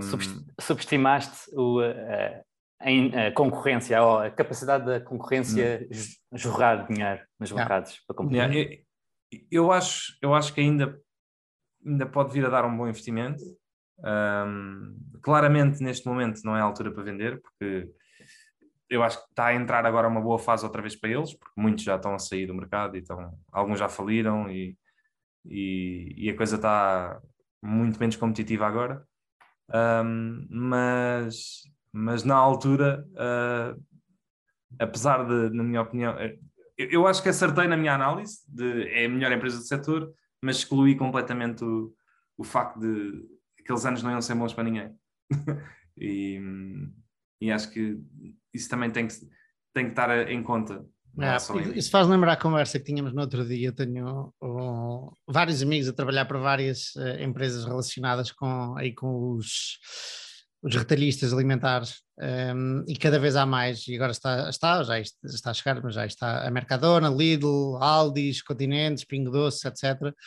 E eu sei que cada um uh, vai, uh, tem o seu próprio nicho, mas normalmente, e eu estou a ver que a coisa vai, vai ter muita concorrência, e daí ter a, a família Azevedo querer pôr a Sonai retalho em bolsa e ver se livre da, daquilo antes de chegar à concorrência toda. E, regra geral, há, há uma guerra de preços, e a certa altura depois os mais fracos saem, ficam os mais fortes, e é aí que um, e se calhar é uma coisa mais de curto prazo, um trade de curto prazo, mas é nessas alturas que nós devemos investir nestas retalhistas e se calhar nesta, na Just Eat a mesma coisa, se calhar nessa indústria funciona mais ou menos da mesma maneira, há uma grande guerra concorrencial e depois saem do mercado as mais fracas e é comprar aí as mais fortes uh, para uma eventualmente depois podemos ficar com elas para o resto da vida, mas para uma, um re-rate uh, relativamente num, num, curto espaço de tempo. Um, portanto, aí está, mais uma vez, aquilo que o livro também comenta de terem atenção à concorrência, em que fase do investimento está toda a indústria. E isto para dizer, eu acho que é capaz de vir a acontecer isso nas, nas retalhistas aqui em Portugal, é um, race to the bottom em breve, não sei eu acho que o mercado português está mais competitivo agora do que estava há uns anos. Sim. Vai, a Mercadona vai, vai pôr muita competição em, em cima. Sim. E, e a Aldi, o Aldi e o Lidl, pouco e pouco, também têm crescido a seu, é. a seu tamanho. Não, assim, e, e, ao contrário de historicamente, em que todo este uh, comércio moderno uh, uh, tem, tinha evoluído por causa de, das, da diminuição da porcentagem de mom and pop, daquelas supermercados, mercearias mais familiares, portanto, muito da, da, da Sonai e a Jerónimo Martins têm ganho à custa destas empresas, e agora quando começarem a competir com, com os restantes, aí é que vai ser uma competição a sério. E a, e a Mercadona é um player novo em Portugal, mas tem toda a força da distribuição e do, do poder de, de, e da, das sinergias com a Espanha. Também a distância não é, não é muito grande. Não sei se foram vocês. A primeira começaram... na vida vai ser o mini preço. Até porque, não sei se seguem a história, mas o meu preço é. já já, já faliu e o... a dia, não, fali, não chegou a falir. Não era do ucraniano, do russo, era do ucraniano. É, exato, não, não chegou a falir. sim, sim, yeah. Esse gajo injetou para lá uma, yeah. uma pipa de massa. E... 800 milhões, uma coisa assim, foi uma barbaridade. Não foram vocês que me disseram que a Jerónimo Martins tipo, já olhava para Portugal porque era da origem deles e já não era tanto já olhavam para Portugal, não tinham grande vontade de investir em Portugal, mas não saíam de Portugal porque era a origem da, da, da empresa. Para vocês que comentaram não, eles isso? Não têm, eles não têm crescimento em Portugal, não é? eles já estão mas mesmo, já são 20%. Isto, isto porque, ao pé da minha casa, aqui no centro de Lisboa, há três continentes Bom Dia, acabaram de abrir dois, todos à volta da minha casa, e há um Pingo Doce, e o Pingo Doce está ali, parece um, um supermercado há 10 anos atrás e não, não se calhar vão fazer obras agora. E alguém me disse isso no outro dia, estava a comentar, eles já não, já não investem em grande coisa. Eu lembro que há uns tempos atrás alguém me comentou, ou eu vi eh, uma entrevista ou assim, que eles, em que eles diziam que já não estavam tão interessados assim no mercado português, só mantinham por causa da história, por serem portugueses, etc, etc. Eles têm investido qualquer coisa, investem muito mais na Polónia e muito mais na, na Colômbia. E, e, a parte portuguesa nem sequer tem uh, 100%, eles têm 51% da, da empresa, do Pingo Doce português. Ah, portanto, do Pingo Doce. Ah, Quem é que tem o resto? É, Sim, é, por causa, acionistas minoritários ou existe ah, mais é, alguma diferença? Não, o 49% detidos por um retalhista chamado Aold. Ah, já tínhamos falado sobre isso aqui. Eu estou a ter aqui um grande. grande já, você, sim, já provavelmente já disse. Esta, esta, história é muito interessante porque uh, para aí nos anos 2000, eles tiveram problemas operacionais muito grandes e, e, e estavam a tentar expandir em Portugal, se bem que pouco, na Polónia e no Brasil. E o Brasil estava a correr incrivelmente mal, uh, assim como é, correu mal. Mas é a Old, é, um, é uma pessoa ou é a Old a cena, a empresa? É a empresa, a empresa. É holandesa, não é? A holandesa, sim. Ok, ok. Esses gajos são muito grandes lá na Holanda. É, sim, sim, são, são uma cadeia muito grande. Um, e portanto eles uh, meteram os pés pelas mãos no Brasil e, e precisavam de uma injeção de capital urgente. Um, e dos ativos que tinham, pá, ninguém ia querer comprar o, o Brasil. Uh, a Biag Dronca claramente é onde tinham mais uh, upside. Portanto, o que eles decidiram vender foi a cash cow. Aí venderam 49% à Old para, para, para conseguir algum dinheiro. Foi uma maneira dali de safar a empresa. Uh, já agora para continuar essa pergunta de se estamos contentes com empresas do portfólio, ah. eu acho eu acho que também estou mais ou menos na mesma situação que o Diogo, de mau timing de entrada. Um, não tanto das empresas terem deteriorado, não tanto de a tese original ser. Uh, e são várias empresas, posso comentar aqui uma ou duas, uh, sei lá, a Samuel Scientific é uma delas, por exemplo, mas há mais de duas ou três destas, em que um, uh, no dia estava a ler o Peter Lynch e o Peter Lynch dizia que hum, as growth stocks quando falham um bocadinho o crescimento, Wall Street penaliza-as brutalmente. E é exatamente aí que nós temos que ir investir nelas. Um, e, e, foi o que aconteceu, por exemplo, com, com esta Samuel Scientific, estava toda a gente a extrapolar um crescimento muito grande para o futuro e de repente ela abranda e vem por aí abaixo. E claramente é uma, um erro uh, de timing de de timing, podemos dizer que é de timing. Eh, eu continuo a tê-la, não acho que deva vendê-la, também não compro mais porque esgotei, já falámos sobre isso aqui, esgotei a alocação que queria dar àquela empresa. Um, uh, eh, portanto, é, é pena uh, tê-lo feito e não ter ido mais devagarinho. Um, não há nenhuma que eu esteja extremamente. Por acaso aqui é capaz de haver alguma que eu esteja a ficar contente de estar a vir abaixo. Um, não há nenhuma que eu esteja extremamente. Há uma que eu fiz claramente um erro, estou a perder 83% de cannabis. Um, e não porque eu, eu, deveria ter investido nela, não devia ter investido tanto quanto investi, porque era completamente, não dava lucros, nem sequer dá vendas, ainda tem vendas, portanto é embrionária, embrionária, e investi demasiado, portanto acho que aqui o meu erro não foi, eu sabia todos os riscos que corria, o erro foi de, de quantidade de ad sizing do que de, de outra coisa. Eu, eu, eu também estou investido em, estava em três, agora estou em duas empresas de cannabis, uh, estava em três porque entretanto acabei por vender uma e reforcei outra. Uh, pá, mas, e, e, desde que as comprei, elas estão-me a cair também 70, 60 tal por cento. Pá, e eu, eu não olho muito para elas, são posições pequeninas. Mas eu, desde o início, que pá, só saem boas notícias. É daquelas empresas que, se eu não olhasse, se eu não tivesse cotações, uhum. pá, eu estava sempre super contente. Elas estão sempre a abrir uh, lojas, estão sempre a ganhar licenças de novas, ainda agora ganharam, eram dois estados importantíssimos, New Jersey e Massachusetts, que era só medicinal e passou a ser recreativo. Pá, então, é, é só boas notícias. Uh, os números continuam sempre. Nas, na, eu acho que a, uh, a expectativa, por exemplo, numa delas este ano está ligeiramente reduzida porque demoraram mais a ter as licenças, mas já têm as licenças, portanto é só uma questão de atraso de uns meses. Ah, e, e, e as, as, ações caíram 70%. Eu, eu não olho muito para, para elas, mas sempre que vou vendo só tenho boas notícias. Continuo perfeitamente contente meu, com, com, os meus investimentos lá. Agora, vamos lá ver se, se essa coisa corre bem ou não. Mas é daqueles uh, que estou super contente, apesar de estar a perder 70%. Agora vamos ver. E tu, Gonçalo? Eu, estava agora também eh, a olhar para o meu portfólio e a empresa que eu tenho a cair mais é o Facebook. Uh, se bem que eu, a, maior parte da posição que eu comprei foi depois daquela desilusão tremenda quando eles apresentaram os resultados do quarto trimestre. Aí é que eu tornei uma, uma posição bem, bem grande.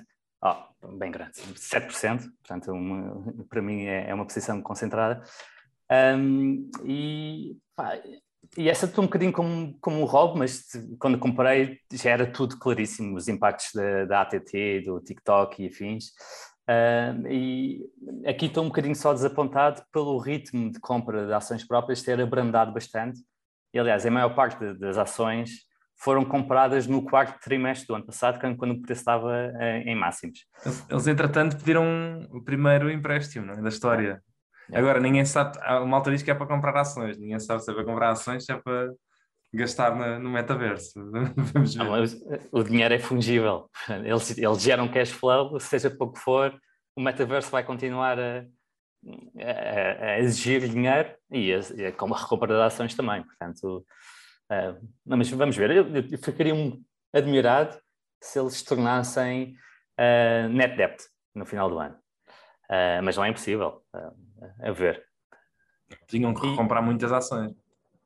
Tinham de comprar muitas ações ou gastar muito dinheiro em, em operações. Uma coisa que melhorou bastante foi a, a, a, não capacidade de abrandar os custos com a queda de, com o abrandamento das receitas e principalmente comparando com a Tencent, não sei se viste os resultados deste segundo trimestre, yeah. Diogo, mas é, é, é incrível. As, as, as receitas abrandaram e ao contrário de todas as outras high-tech em que os custos continuam a galopar a um ritmo infernal, eles sim, sim, a, prof, a, profitability cresceu. É. Ah, sim, as margens, sim, sim, com, com a situação atual que temos na China, que uh, com, com, toda a situação da uh, houve negócios que desapareceram, nomeadamente a educação privada, uh, o Covid ainda continua lá com restrições fortes, pá, e mesmo assim eles, a rentabilidade tem-se mantido bastante estável e, pá, e a diferença de capacidade de, de ajustamento é notável entre, entre estas duas empresas. Eles, a Facebook é uma coisa que me faz, fez um bocado de confusão neste último relatório, foi ele, um marca dizer que iam reduzir eh, empregados ou... Abrandar, abrandar o... Abrandar, e, pá, e as contratações subiram 30% no primeiro trimestre do ano. Yeah. É, é uma daquelas que é tipo aquilo que ele está a dizer não sim, tem nada a ver com, com os números mostrados. O que ele disse é que iam abrandar o crescimento de contratações, sim, sim, não era reduzir, despedir pessoas. É. Sim, mas, mas cresceu 20 ou 30%. Foi é. assim um, um valor de. É. Não fez muito sentido. Enquanto a Tencent ah, cortou, cortou uh, o workforce, diminuiu mesmo o número de empregados. Uh, pá, por outro lado, um, se tu acreditas no crescimento no futuro, pode não ser exatamente bom de seres tão miúpe em, em cortar tanto, ou em cortar uh, os empregados que tens, porque depois, se continuas a crescer, vais ter que os uh, recontratar e há aqui uma, uma sensação de deslealdade para com a tua força de trabalho. cortar uh, a força laboral, quando eles são altamente rentáveis e ainda continuam a crescer, apareceu um bocadinho, talvez, uh, mais para lá do que, do que eu estaria confortável como acionista. Mas pronto, é notável ver esta capacidade de, de controle de despesa. E são dois países que é fácil, não é? Que é fácil despedir e contratar. Na Europa isso é muito mais complexo. Yeah. Quando tu contratas, tu sabes que tens que aguentá-lo quase nos bons e nos maus momentos. Yeah. E nos Estados Unidos eles são muito mais flexíveis com isso. Um, mas, mas é ver, porque, porque essa contratação para já não fez muito sentido. Mas daquilo que eu tenho visto, uh, os, uh, em relação ao Reels principalmente e ao Instagram, os números têm estado ligeiramente a melhorar. Um, eu, eu, sigo um gajo, até posso-vos dar o contacto dele lá do Twitter. O gajo está sempre a pôr as métricas dos, dos CPRs e aquelas métricas todas de publicidade. Yeah. Um, e a coisa melhorou bastante em julho e agosto. Uh, portanto, pode ser que o próximo trimestre não seja tão sombrio como ele já estava a dizer. Pode Acho ser. Por, coisa... por, outro lado, uh, para aí quase metade das receitas são fora de. São, não são denominadas em dólares, portanto. Não, pois, também há esse problema. Não sei, quase e, todos os custos são em dólares. E não sei se viram aí uma nova rede social que é a trending número um agora no, qual é? No... Epá, aquilo é minúsculo ainda e provavelmente não vai dar em nada. É como a Clubhouse também foi um trending. Chama-se Be Real um, e é uma feature que uh, o Instagram já está a montar a feature daquilo. Yeah. Uh, que basicamente é tipo, há um momento durante o dia em que recebes uma notificação e basicamente toda a gente tira uma, um, faz um vídeo com as duas câmeras ligadas para trás e para a frente a mostrar o que é que estás a fazer agora durante tipo uns segundos e tu vês o que é que todos os teus amigos estão a fazer naquele preciso momento. E a, ideia é, é um momento inesperado e é tudo bem autêntico. E normalmente o Instagram, nas fotos, é tipo tudo trabalhado, cheio de filtros, não sei o quê. E aqui a ideia é ser uma cena autêntica. Uh, mas o Instagram também já está com o Instagram uh, Candid Challenge, que é, que é uma cena assim do género, e eles já estão a implementar isso. Desta uh, vez foram rápidos. Os, os, tipos, eu não sabia disto, deixa-me ver se está aqui. Não, já, depois já vos mando. o Facebook criou um, um departamento só de, para criar apps novas, pequeninas, tipo laboratório, só para, para fazer isso, para ser mais rápido, porque viram a argolada que cometeram com, com, o TikTok e fazem uma quantidade de apps pequeninas. Eu não sei se são apps, eu acho que são apps e não são só features do Facebook e do Instagram. E fazem e copiam um monte delas ou, ou, desenvolvem novas e depois as que correm bem, correm bem, as que não correm bem, não correm bem. É interessante.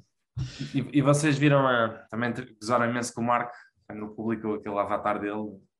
Yeah. Quando o Horizon saiu em Itália e em Espanha. Viste isso, Gonçalo? Não vi, não vi. Pronto, ele depois até vai responder com um novo avatar muito mais pormenorizado uh, e que estava efetivamente muito melhor. Pá, o pessoal estava um bocado a gozar, que é tipo, pronto, chegamos a, a 2022 e voltemos aos, aos, aos, gráficos dos anos 90. mas, mas, yeah, mas uh, eles têm eles têm. depois também posso mostrar uns vídeos no YouTube de, de avatares para, para Horizons pá, ultra realistas que eles estão a estudar, mas eu acho bem que eles não apliquem já isso. Bom, vamos passar à próxima. Bora lá, último tema. Uma, uma coisa muito curiosa. Ah? Estou a notar aqui um upgrade no nosso Zoom. Isto está yeah. sem intervalos, isto está ah. espetacular. Alguém, alguém sobrou dinheiro das férias, Manuel. Não, não, isto já tinha acontecido antes das férias. Isto foi para a Masterclass que dei em julho e para não haver cortes, e fiz, fiz no Zoom, paguei a subscrição do Zoom. Um, isto para dizer o quê? Ah, mas ainda tenho que pôr o disclaimer, portanto ainda há cortes, ainda há edição. uh, para isso, devia ser mais fácil ainda. Uh, o que é que eu queria? Queria escolher o pano de fundo virtual. Está aqui, vamos começar. O meu artigo é, é, é, é real estate versus real estate imobiliário versus ações versus obrigações versus inflação. E vamos começar. Isto é porque muita gente perguntou ao tipo ao Bernd Carlson um, o que é que era melhor em termos de inflação. Como é óbvio, isto, o artigo já tem cerca de um ano, portanto a inflação não era o que é hoje ainda. E basicamente o que a maioria das pessoas queria saber é se as casas são melhor que as ações, nem tanto as obrigações, um, mas, as casas. E ele dá umas notas, e isto já comentámos algumas delas aqui, a razão pela qual as casas são uma proteção contra a inflação é que os custos de substituição crescem com os preços mais altos, obviamente, e com a mão de obra mais alta, um, e obviamente por exemplo, centro da cidade, não existem casas uh, novas ou não existe mais produção de casas novas, por exemplo, no centro da cidade. E se construímos uma casa há uns anos atrás, eh, nos tempos em que os materiais e mão de obra era mais barata, então o custo de construí-la toda de novo hoje seria mais alto, por isso daí um, ehm, se dizer que as casas são normalmente uma boa proteção contra a inflação. Eu acrescentaria a isto poucos custos de manutenção, apesar de a Europa ser diferente dos Estados Unidos. Eu não tinha comentei num Twitter, um, os Estados Unidos eu tenho a impressão que eles remodelam as casas muito mais frequentemente do que nós aqui na Europa. Uh, eu não me lembro de muitos amigos que decidiram remodelar, ou pais de amigos que decidiram remodelar as suas casas na minha vida toda, remodelar tipo toda completamente e pôr pisos novos e trocar de janelas. É tudo, aquilo é tudo contraplacado, não é? Exato, também é isso. Dás, é? dás um murro na parede e fazes um buraco. Também é isso, mas eu acho que nós aqui também parecemos um país. É, são razões culturais e acho que económicas. Eles têm muito mais disposable income, muito mais dinheiro uh, para fazer isso e nós nem tanto.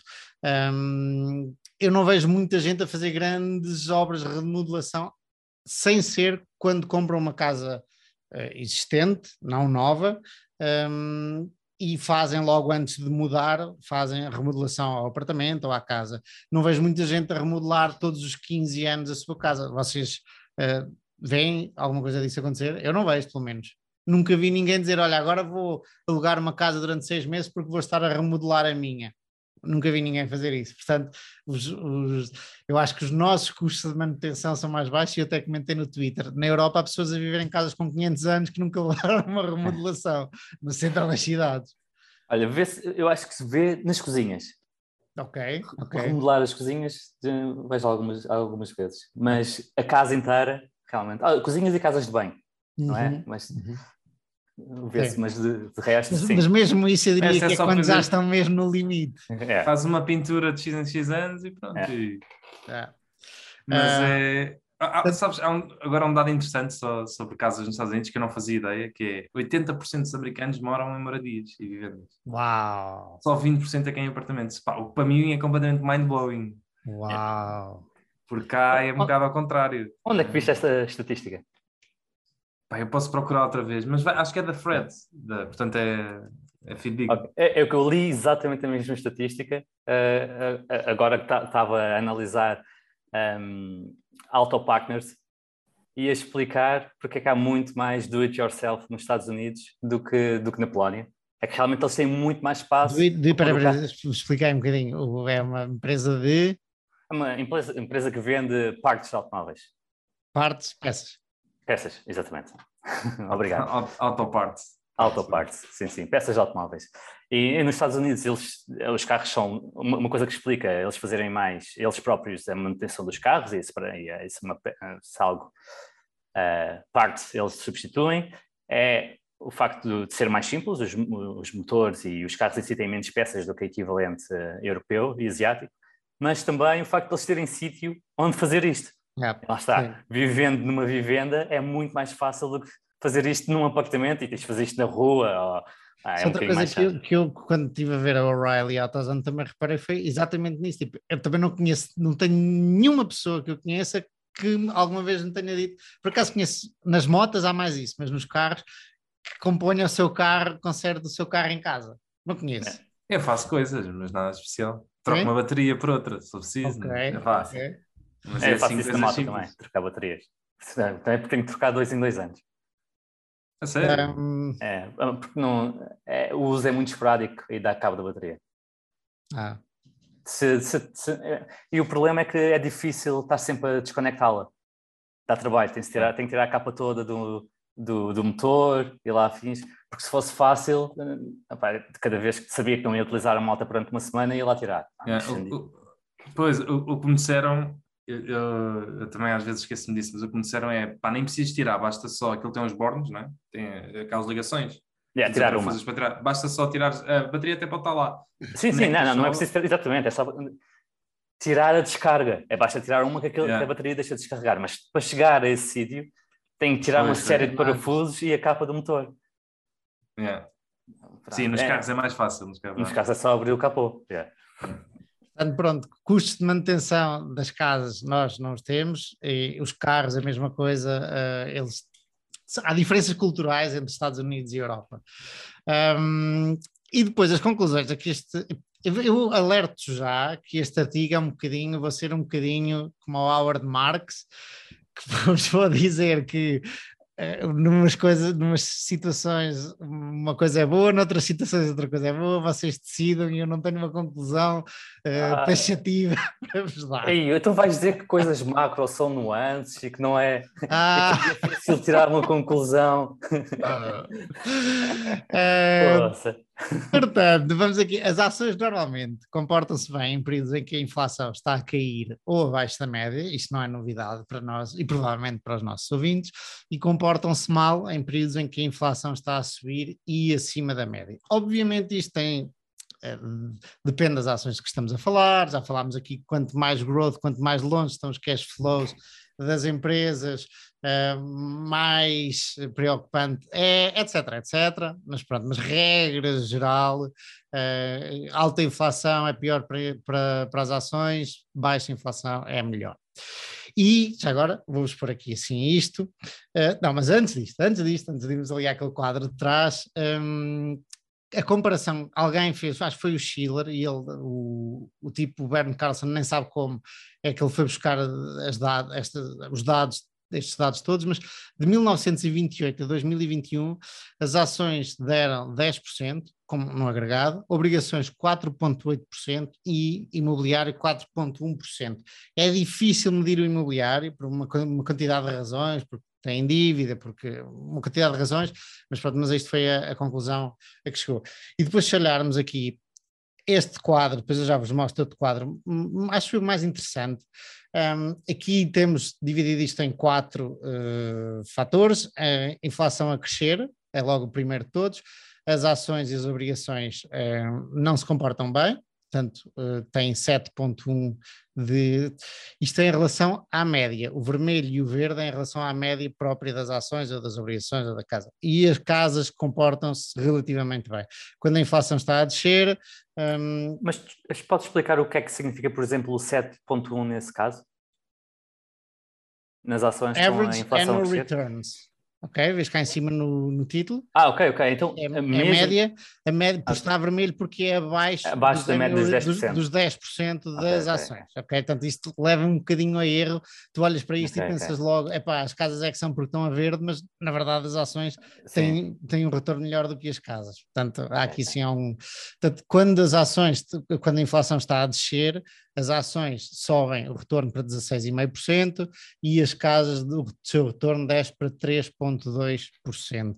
E depois aqui embaixo vemos quando a inflação é acima de 3 e quando a inflação é abaixo de 3, portanto temos as, as ações a crescer 6,8% e as casas a 6%, portanto as ações ainda assim são melhores, quando a inflação está abaixo de 3 é que uh, as ações brilham 15,7 versus 2,9 das casas ok? É, é, por outro lado, a inflação só esteve abaixo de 3 muito recentemente. Portanto, estes, estes 16% são. Então, são... vamos já passar para o próximo, que vai. Os melhores vai anos da história. Exatamente isso. É. No, neste gráfico temos aqui, temos por década, ok? Portanto, a inflação a 1,8 foi nos 2010, parecido tinha sido só nos, 2000, nos 1950, de 2%, e depois foi sempre ali nos 2, 3, a década de 70 foi a pior de todas, um, e a década dos 30 houve ali deflação. E aqui o que podemos ver é. Um, Deixem-me só ver aqui uma coisa. Yeah, exato. Uh, Deixem-me só ler as minhotas. É, exato, pronto. Portanto, quando a inflação foi mais alta foi quando uh, imobiliário esteve melhor e quando a inflação esteve mais baixa foi quando o imobiliário não esteve assim tão bem, mas como vemos não há assim uma grande variação nas casas, há muito mais variação nas ações, o melhor foi 17,4% nos anos 50, na altura do Phil Fisher, uh, por isso é que tipo era um growth guy, e o pior de tudo foi nos 2000, menos 13,5%. Deixa-me tirar-vos daí. Aqui estou eu, novamente. Portanto, e eh, chegando ao fim do artigo, o que ele nos diz é de janeiro de 2020 até fevereiro de 2022, o mercado americano subiu 21%, ok? Até nos últimos dois anos, basicamente, até fevereiro. Mesmo depois de contar com a inflação. E só houve duas décadas em que isto aconteceu, foram os 40 e os 2010. Deixa-me ver aqui. 2010, Uh, uh, uh, e os anos 40. Ok, isto não é exatamente o que o tipo mostra aqui. Ah, ok, isto é em dois anos. Um, e que em dois anos os proprietários das casas dos Estados Unidos tiveram melhores retornos do que em sete das últimas nove décadas. Portanto, a conclusão dele é: nós provavelmente não vamos ver estes retornos que vimos nos dois últimos anos daqui para a frente, mas ele faz uma ressalva. Isto não significa que o imobiliário é um mau investimento, porque enquanto as rendas sobem, o pagamento dos empréstimos, especialmente nos Estados Unidos, e lá está, isto é que os Estados Unidos usam muito mais dívida fixa do que nós, os empréstimos, uh, o pagamento dos juros mantém-se fixo, portanto a inflação ajuda a pagar a dívida, a comer a dívida, porque os salários aumentam, porque as rendas aumentam, etc, etc um, é uh, importante é que os proprietários devem reduzir as suas expectativas de ganhos elevados no imobiliário por uns tempos. Não é normal que os preços do imobiliário subam tanto como subiram desde a pandemia. E o Diogo tem uma perspectiva do imobiliário uh, crítica, é, é, já aqui vieste dizer que no longo prazo, sim, uh, vês como uma boa, um bom investimento, um investimento satisfatório, mas no curto prazo nem tanto, não é? Especialmente se os juros subirem. Sim, sim, sim. Não, é, é, é, não, está, não falando em alavancagem, porque lá está, a maior parte das pessoas alavanca-se e, portanto, os retornos crescem muito mais, mas se não quiser estar alavancado, eu não acho que seja muito, uma época muito promissora para, para as casas. População, é. população a diminuir, envelhecer. Em Portugal.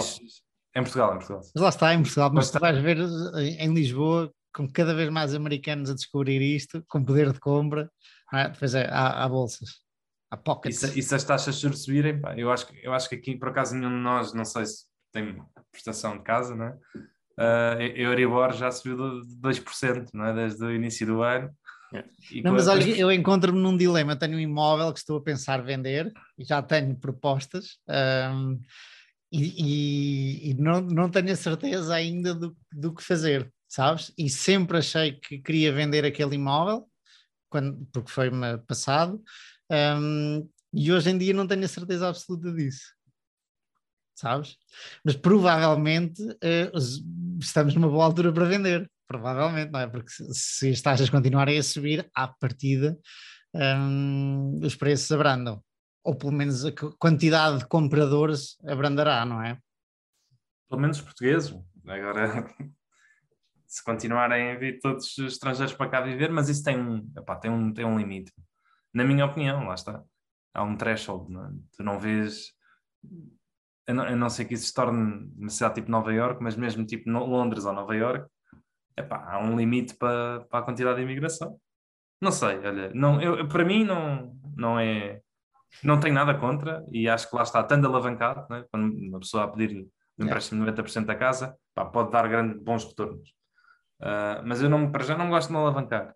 E, e apesar de tudo, uh, mesmo nas ações, sou muito contido. Um, e, e não gostando de me alavancar, pá, se comprasse uma casa, ou não era em Portugal, lá está, ia para, preferia comprar uma casa num país que estivesse com uma população a, a crescer e, e com potencial né, de longo prazo muito maior. Um, ou então seria uma área que eu conheço profundamente né? e, e, e conseguia dizer-te claramente: não, isto está mispriced, né? isto vale mais do que o que eles estão a dizer aí. Isso, isso pode acontecer, mas isso tens que conhecer muito bem a zona. Ou para viver, não compravas uma casa para é, viver. É, não, claro, sim, é assim. Mas isso, eu, quando, eu, quando, quando, as pessoas me dizem isso, eu digo, pá, para viver não é um investimento. Tipo, não penses como um investimento. Ah, sim, sim, não... vai ser um custo, é, claro. É um, é um custo, mas é... Um dos meus pensamentos neste caso de vender ou não vender esta propriedade que tenho é se, epá, isto obviamente são aquelas coisas que o gajo não se deve preocupar que são magras, mas é, é, é, o macro juntamente com o meu comportamento, como reage. Imagina que temos uma, 10 anos de inflação, como nos anos 70. E uma coisa é tu teres uma casa que podes arrendar, etc., e tens sempre ali e não vês o preço, ok? E tens o cash flow certinho. Outra coisa é teres em ações e ver se estás 10 anos. Epá, uh, existe esta parte comportamental que eu não tenho a certeza, sempre achei que ia reagir tranquilamente, não tenho a certeza disso hoje em dia, sabes? Não, como assim? Como assim? Epá, vês, vês o teu portfólio durante 10 anos a, a não se mexer, sabes? Um, enquanto, imagina, se investis em dividendos, recebes dividendos, se investir numa casa para arrendar, recebes, estás mais preocupado, especialmente na casa, estás mais preocupado com o cash flow que, te, que a casa te dá todos os meses ou todos os anos e não estás tão preocupado com o valor da casa. Quando investes em ações, e eu sei que, obviamente, é, ali, vai bater ao tema ali, do Gonçalo. Ali o? Gonçalo é? recebe dividendos chorudos, pá. Algumas ações são, é, é representativo, sim. Tipo, como logista, é uma parte significativa dos retornos. Yeah. Um, eu, eu, acho, eu acho que se não caísse, se tivesse 10 anos constante, eu acho que, não sei, mas acho que até me aguentava. Agora, se tiver ali 3, 4 anos a cair, é pá, e mexe muito, mexe muito comigo. É. Aliás, isto só está há um ano e pouco e, e não está fácil. Mas, mas já teve pior, agora já, já aceitei. Não, Sim. muito bom, estavas em negação. O início custa, depois não só aceito. É. Pois, exatamente. E eu até fico feliz que isto tenha acontecido agora, que eu considero uh, que é o início ainda, uh, ou que ainda tenho muito pela frente como, como investidor, uh, porque é, é, um teste à, à, parte comportamental, à minha parte comportamental. Um, e daí estar a pensar, sempre pensei que ia vender, querer vender este imóvel imediatamente e hoje em dia não tenho essa certeza, nem tanto pelos retornos que eu possa conseguir ou não, mas muito mais pela parte como vou reagir, sempre achei que não, vou reagir impecavelmente. Não tenho a certeza disso hoje em dia. Um, e não sei se não há como, já aqui falámos várias vezes da resiliência das empresas, se a diversificação não é boa para a resiliência, não tanto por causa dos retornos que vai ter no imobiliário em ações assim, mas para a minha capacidade de os aguentar tranquilamente por ter vários ativos diferentes e não correlacionados.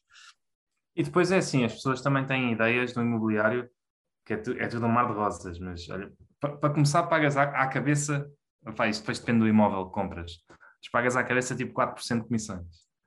Enquanto uma pessoa às vezes já se está a queixar na, nas ações quando paga 0,1 ou 0, qualquer coisa, pagas assim 4% de IMTs, impostos de selos e essas porcarias todas.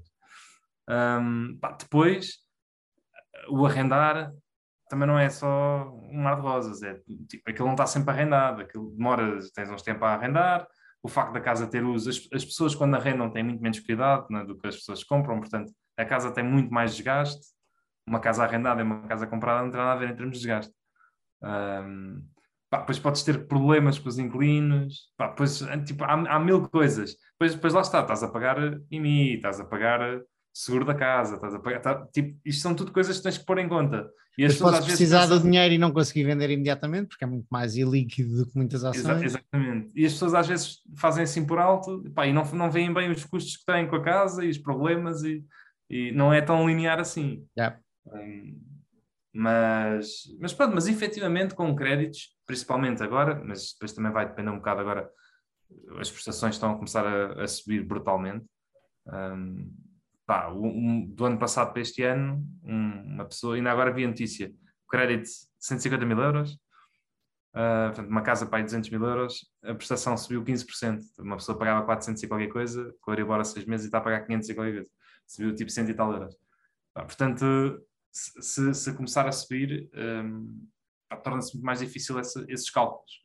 Agora, com, com os juros como estava agora, pá, a crédito, eu acho que há malta que podia perfeitamente comprar, apesar, e, e, no... e safava-se bem. Porquê que nós temos no Tio Gonçalo disse que éramos, já não sei quais eram os países que tu dizias, Gonçalo, que usavam muito mais dívida variável do que fixa, e os Estados Unidos é muito mais fixa. Porque, qual é a razão disso? E, a, além disto, o ser dívida fixa numa situação destas não prejudica os bancos americanos, neste caso, que hum, têm a dívida ali fixa muito mais baixa do que os juros daqui para a frente? Os Estados Unidos têm, têm dinâmicas muito diferentes da Europa, do grande parte da Europa, principalmente porque permitem, é, há muito mais refinanciamento quando as taxas de juros descem.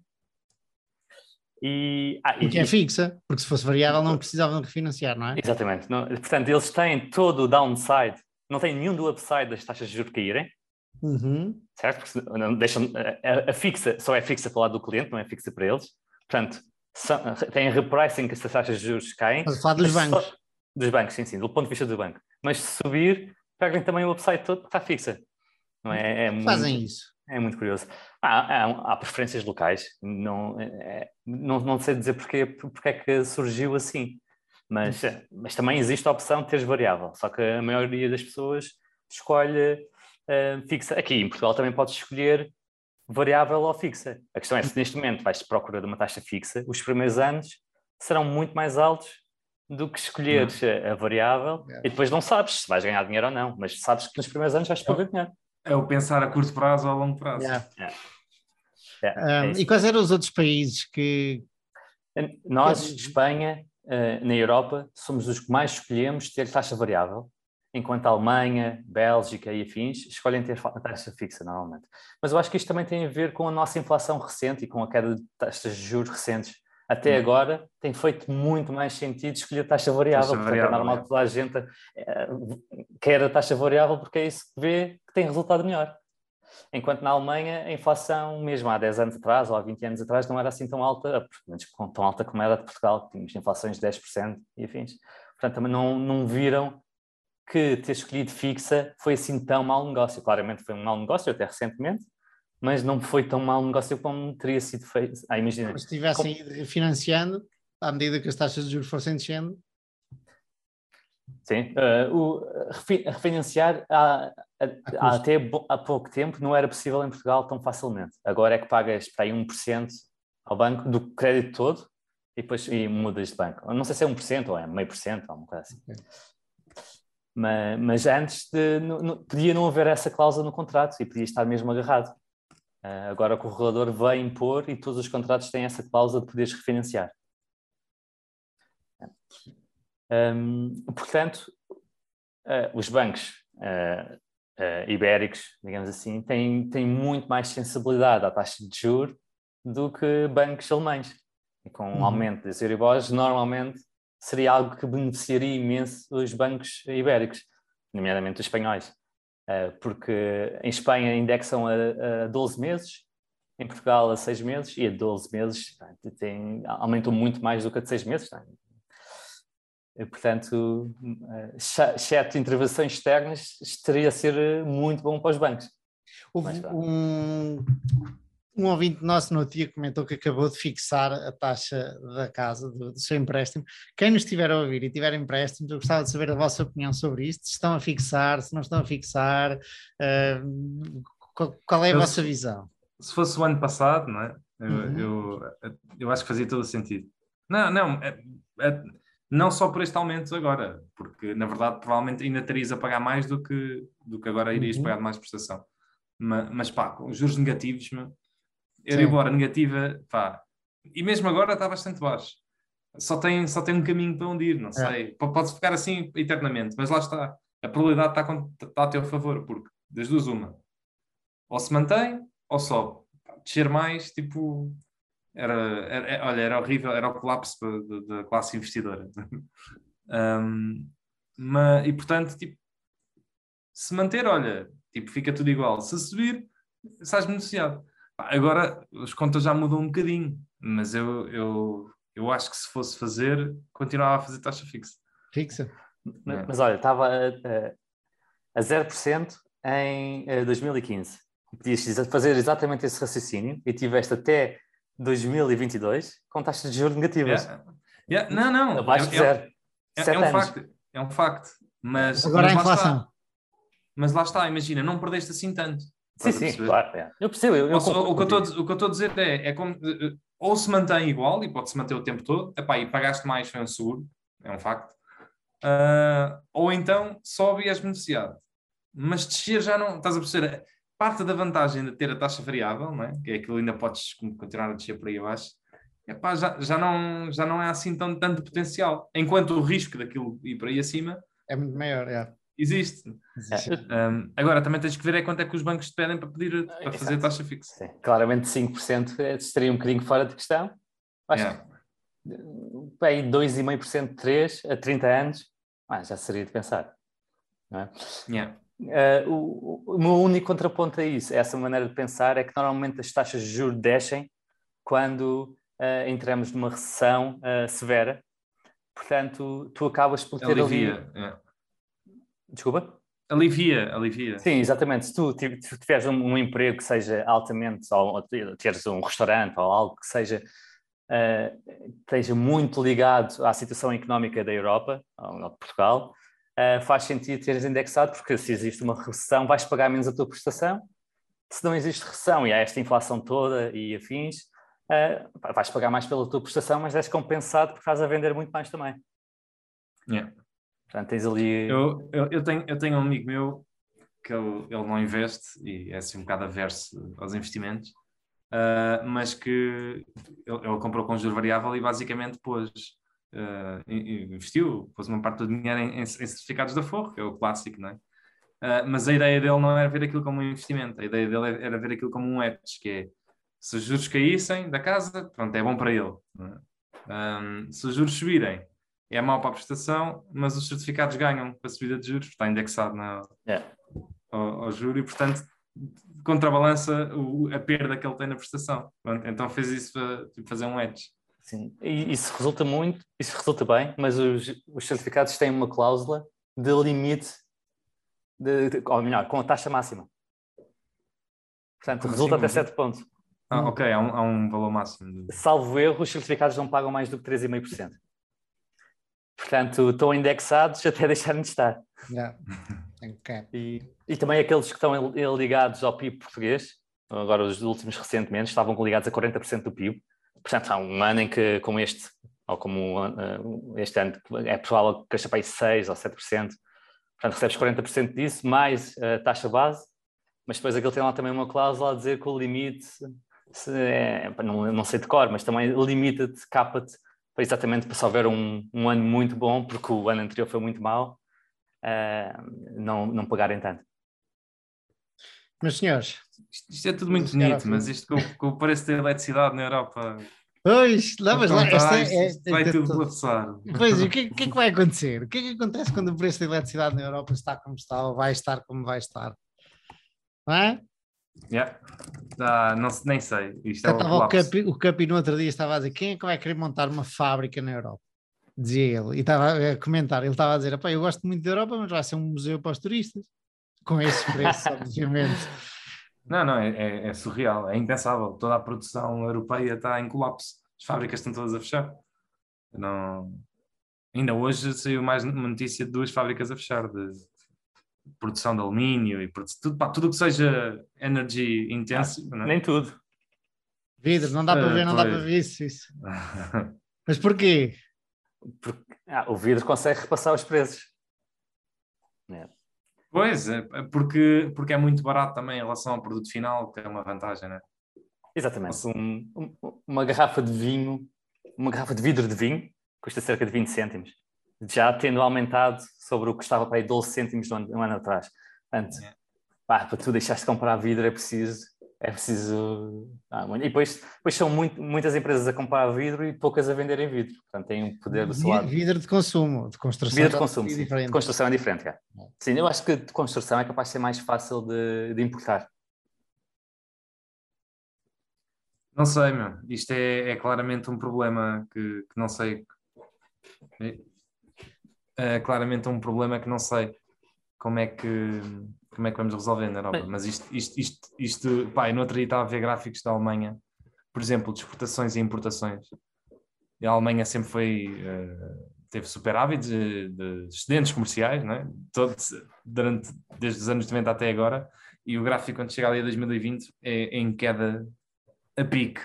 E neste momento é, é, é deficitária em termos de importações para exportação. É, é absurdo. E, pá, e... Mas, pronto, mas temos de ter cuidado com estas uh, opiniões formadas em point in time. Estamos a ver, a, a ver um, um, período altamente extraordinário e é difícil imaginar que a economia não se ajuste. Uh, sim, sim, sobre, sobre a energia na Europa, mas qual é a solução?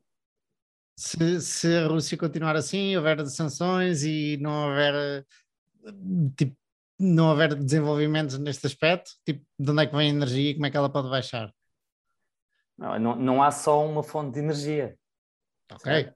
Portanto, tu, tu, a, a, a, energia provavelmente vai ficar mais cara do que estava durante muito tempo. Mas tu, a economia vai se ajustar a essa nova, energia, essa nova energia. Aliás, na Europa sempre foi muito mais caro do que nos Estados Unidos, mas muito mais caro. E nem por isso perdemos uh, uh, poder de exportar em relação aos Estados Unidos. Perdemos em relação à China por outros motivos, mas em relação aos Estados Unidos não perdemos, apesar que temos esta desvantagem enorme um, de, de custos energéticos. Depois temos outras vantagens, nomeadamente massa salarial e afins. O, o turismo. Não, não, estou, mesmo não, o custo, o custo, é. custo de mão de obra é muito mais baixo, obviamente. Ah, sim, sim, sim. Um, não, mas é, mas é eu, eu, percebo o que é que estás a dizer mas, mas não existe problemas de fornecimento de gás uh, em quantidade. O problema é o preço ou o custo que ele chega, sim, o que tem de pagar por ele. A Alemanha já conseguiu o objetivo de ter 80% de, de, das reservas uh, cumpridas antes do inverno. O, o que a Alemanha está, está, a fazer, sempre fez e que está a fazer mais, é, é subsidiar as empresas. Sim, isso ainda agrava mais o problema, porque cada vez são menos as empresas que têm de pagar o custo marginal da energia. Yeah vão ser compensadas, portanto não ajustas tanto. Vai, por isso é que o preço está a explodir, porque tens. Porque, imagina, nós, aqui residentes em Portugal, o preço do mercado em Portugal aumentou bastante, não tanto na Alemanha, mas aumentou para aí três vezes, e ainda não sentimos, porque está tudo, yeah. está tudo fixo. Portanto, tu ainda não ajustaste. A maior parte das famílias, oh, se sentiste foi muito pouco. A, EDP veio agora dizer que aumenta. Em outubro em outubro, em média, 30 euros. Oh. Mas isso ainda faltam dois meses, um mês, e, um mês e tal. Aliás, faltam dois meses e tal para tu começares a pagar. Portanto, Lá está. É... Portanto, não sentes o preço. O preço do mercado é um balúrdio, mas tu, como consumidor, não estás a sentir, portanto, não ajustas. Quem é que está a absorver isso em Portugal? É a EDP ou é o Estado? Ou são os dois? Não, eh, quem está a absorver este preço marginal é, é toda a indústria que não uh, fez edges ou não tem contratos de longa duração. Nomeadamente, por exemplo, um, no meu portfólio, com o Será Morim, em que o custo de, eletricidade e do gás e afins era só 1% ou 2% de todos os custos da empresa, sendo que o mais relevante é, obviamente, a petiça. Portanto, só 1 ou 2%. De repente, uh, esses 1 ou 2% já são 5%. Portanto, já, imagina. E é uma empresa que nem sequer é, intensiva em energia, portanto, não, não, não teve o cuidado de ter um edging. Mas isto. Eu, eu, mas o, problema, o, o, problema, dos edgings também é que os teus contratos de edges não é? então, têm uma duração. Sim, sim, quando chega ao fim dessa, claro. tens que fazer outro, mas o outro, o, o preço desse contrato a seguir já não vai ser o mesmo. Claro, claro, claro. Portanto, isso também tem um limite para o que é funcional, não é? É, é tudo temporário, sim, sim. E, e, e, foi, e é pensar nessa temporalidade que, por exemplo, a, a Vidrala fez muito pouco edging para este ano, um, porque há anos em que corre mal, como este ano, mas há anos em que corre muito bem, como foi o ano de Covid, que o preço da energia caiu bastante. Portanto, em, em média, o edging tem um custo acrescido que, que, eles acham que não faz muito sentido pagar. Um, por outro lado, depois tens de estar sujeito a toda a volatilidade inerente em não teres de fazer edging.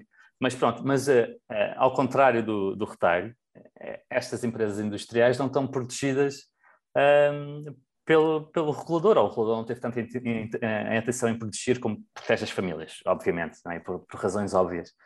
Uh, portanto, eles estão a sentir, oh, uh, o tecido empresarial está a sentir, uh, as famílias não tanto, ainda.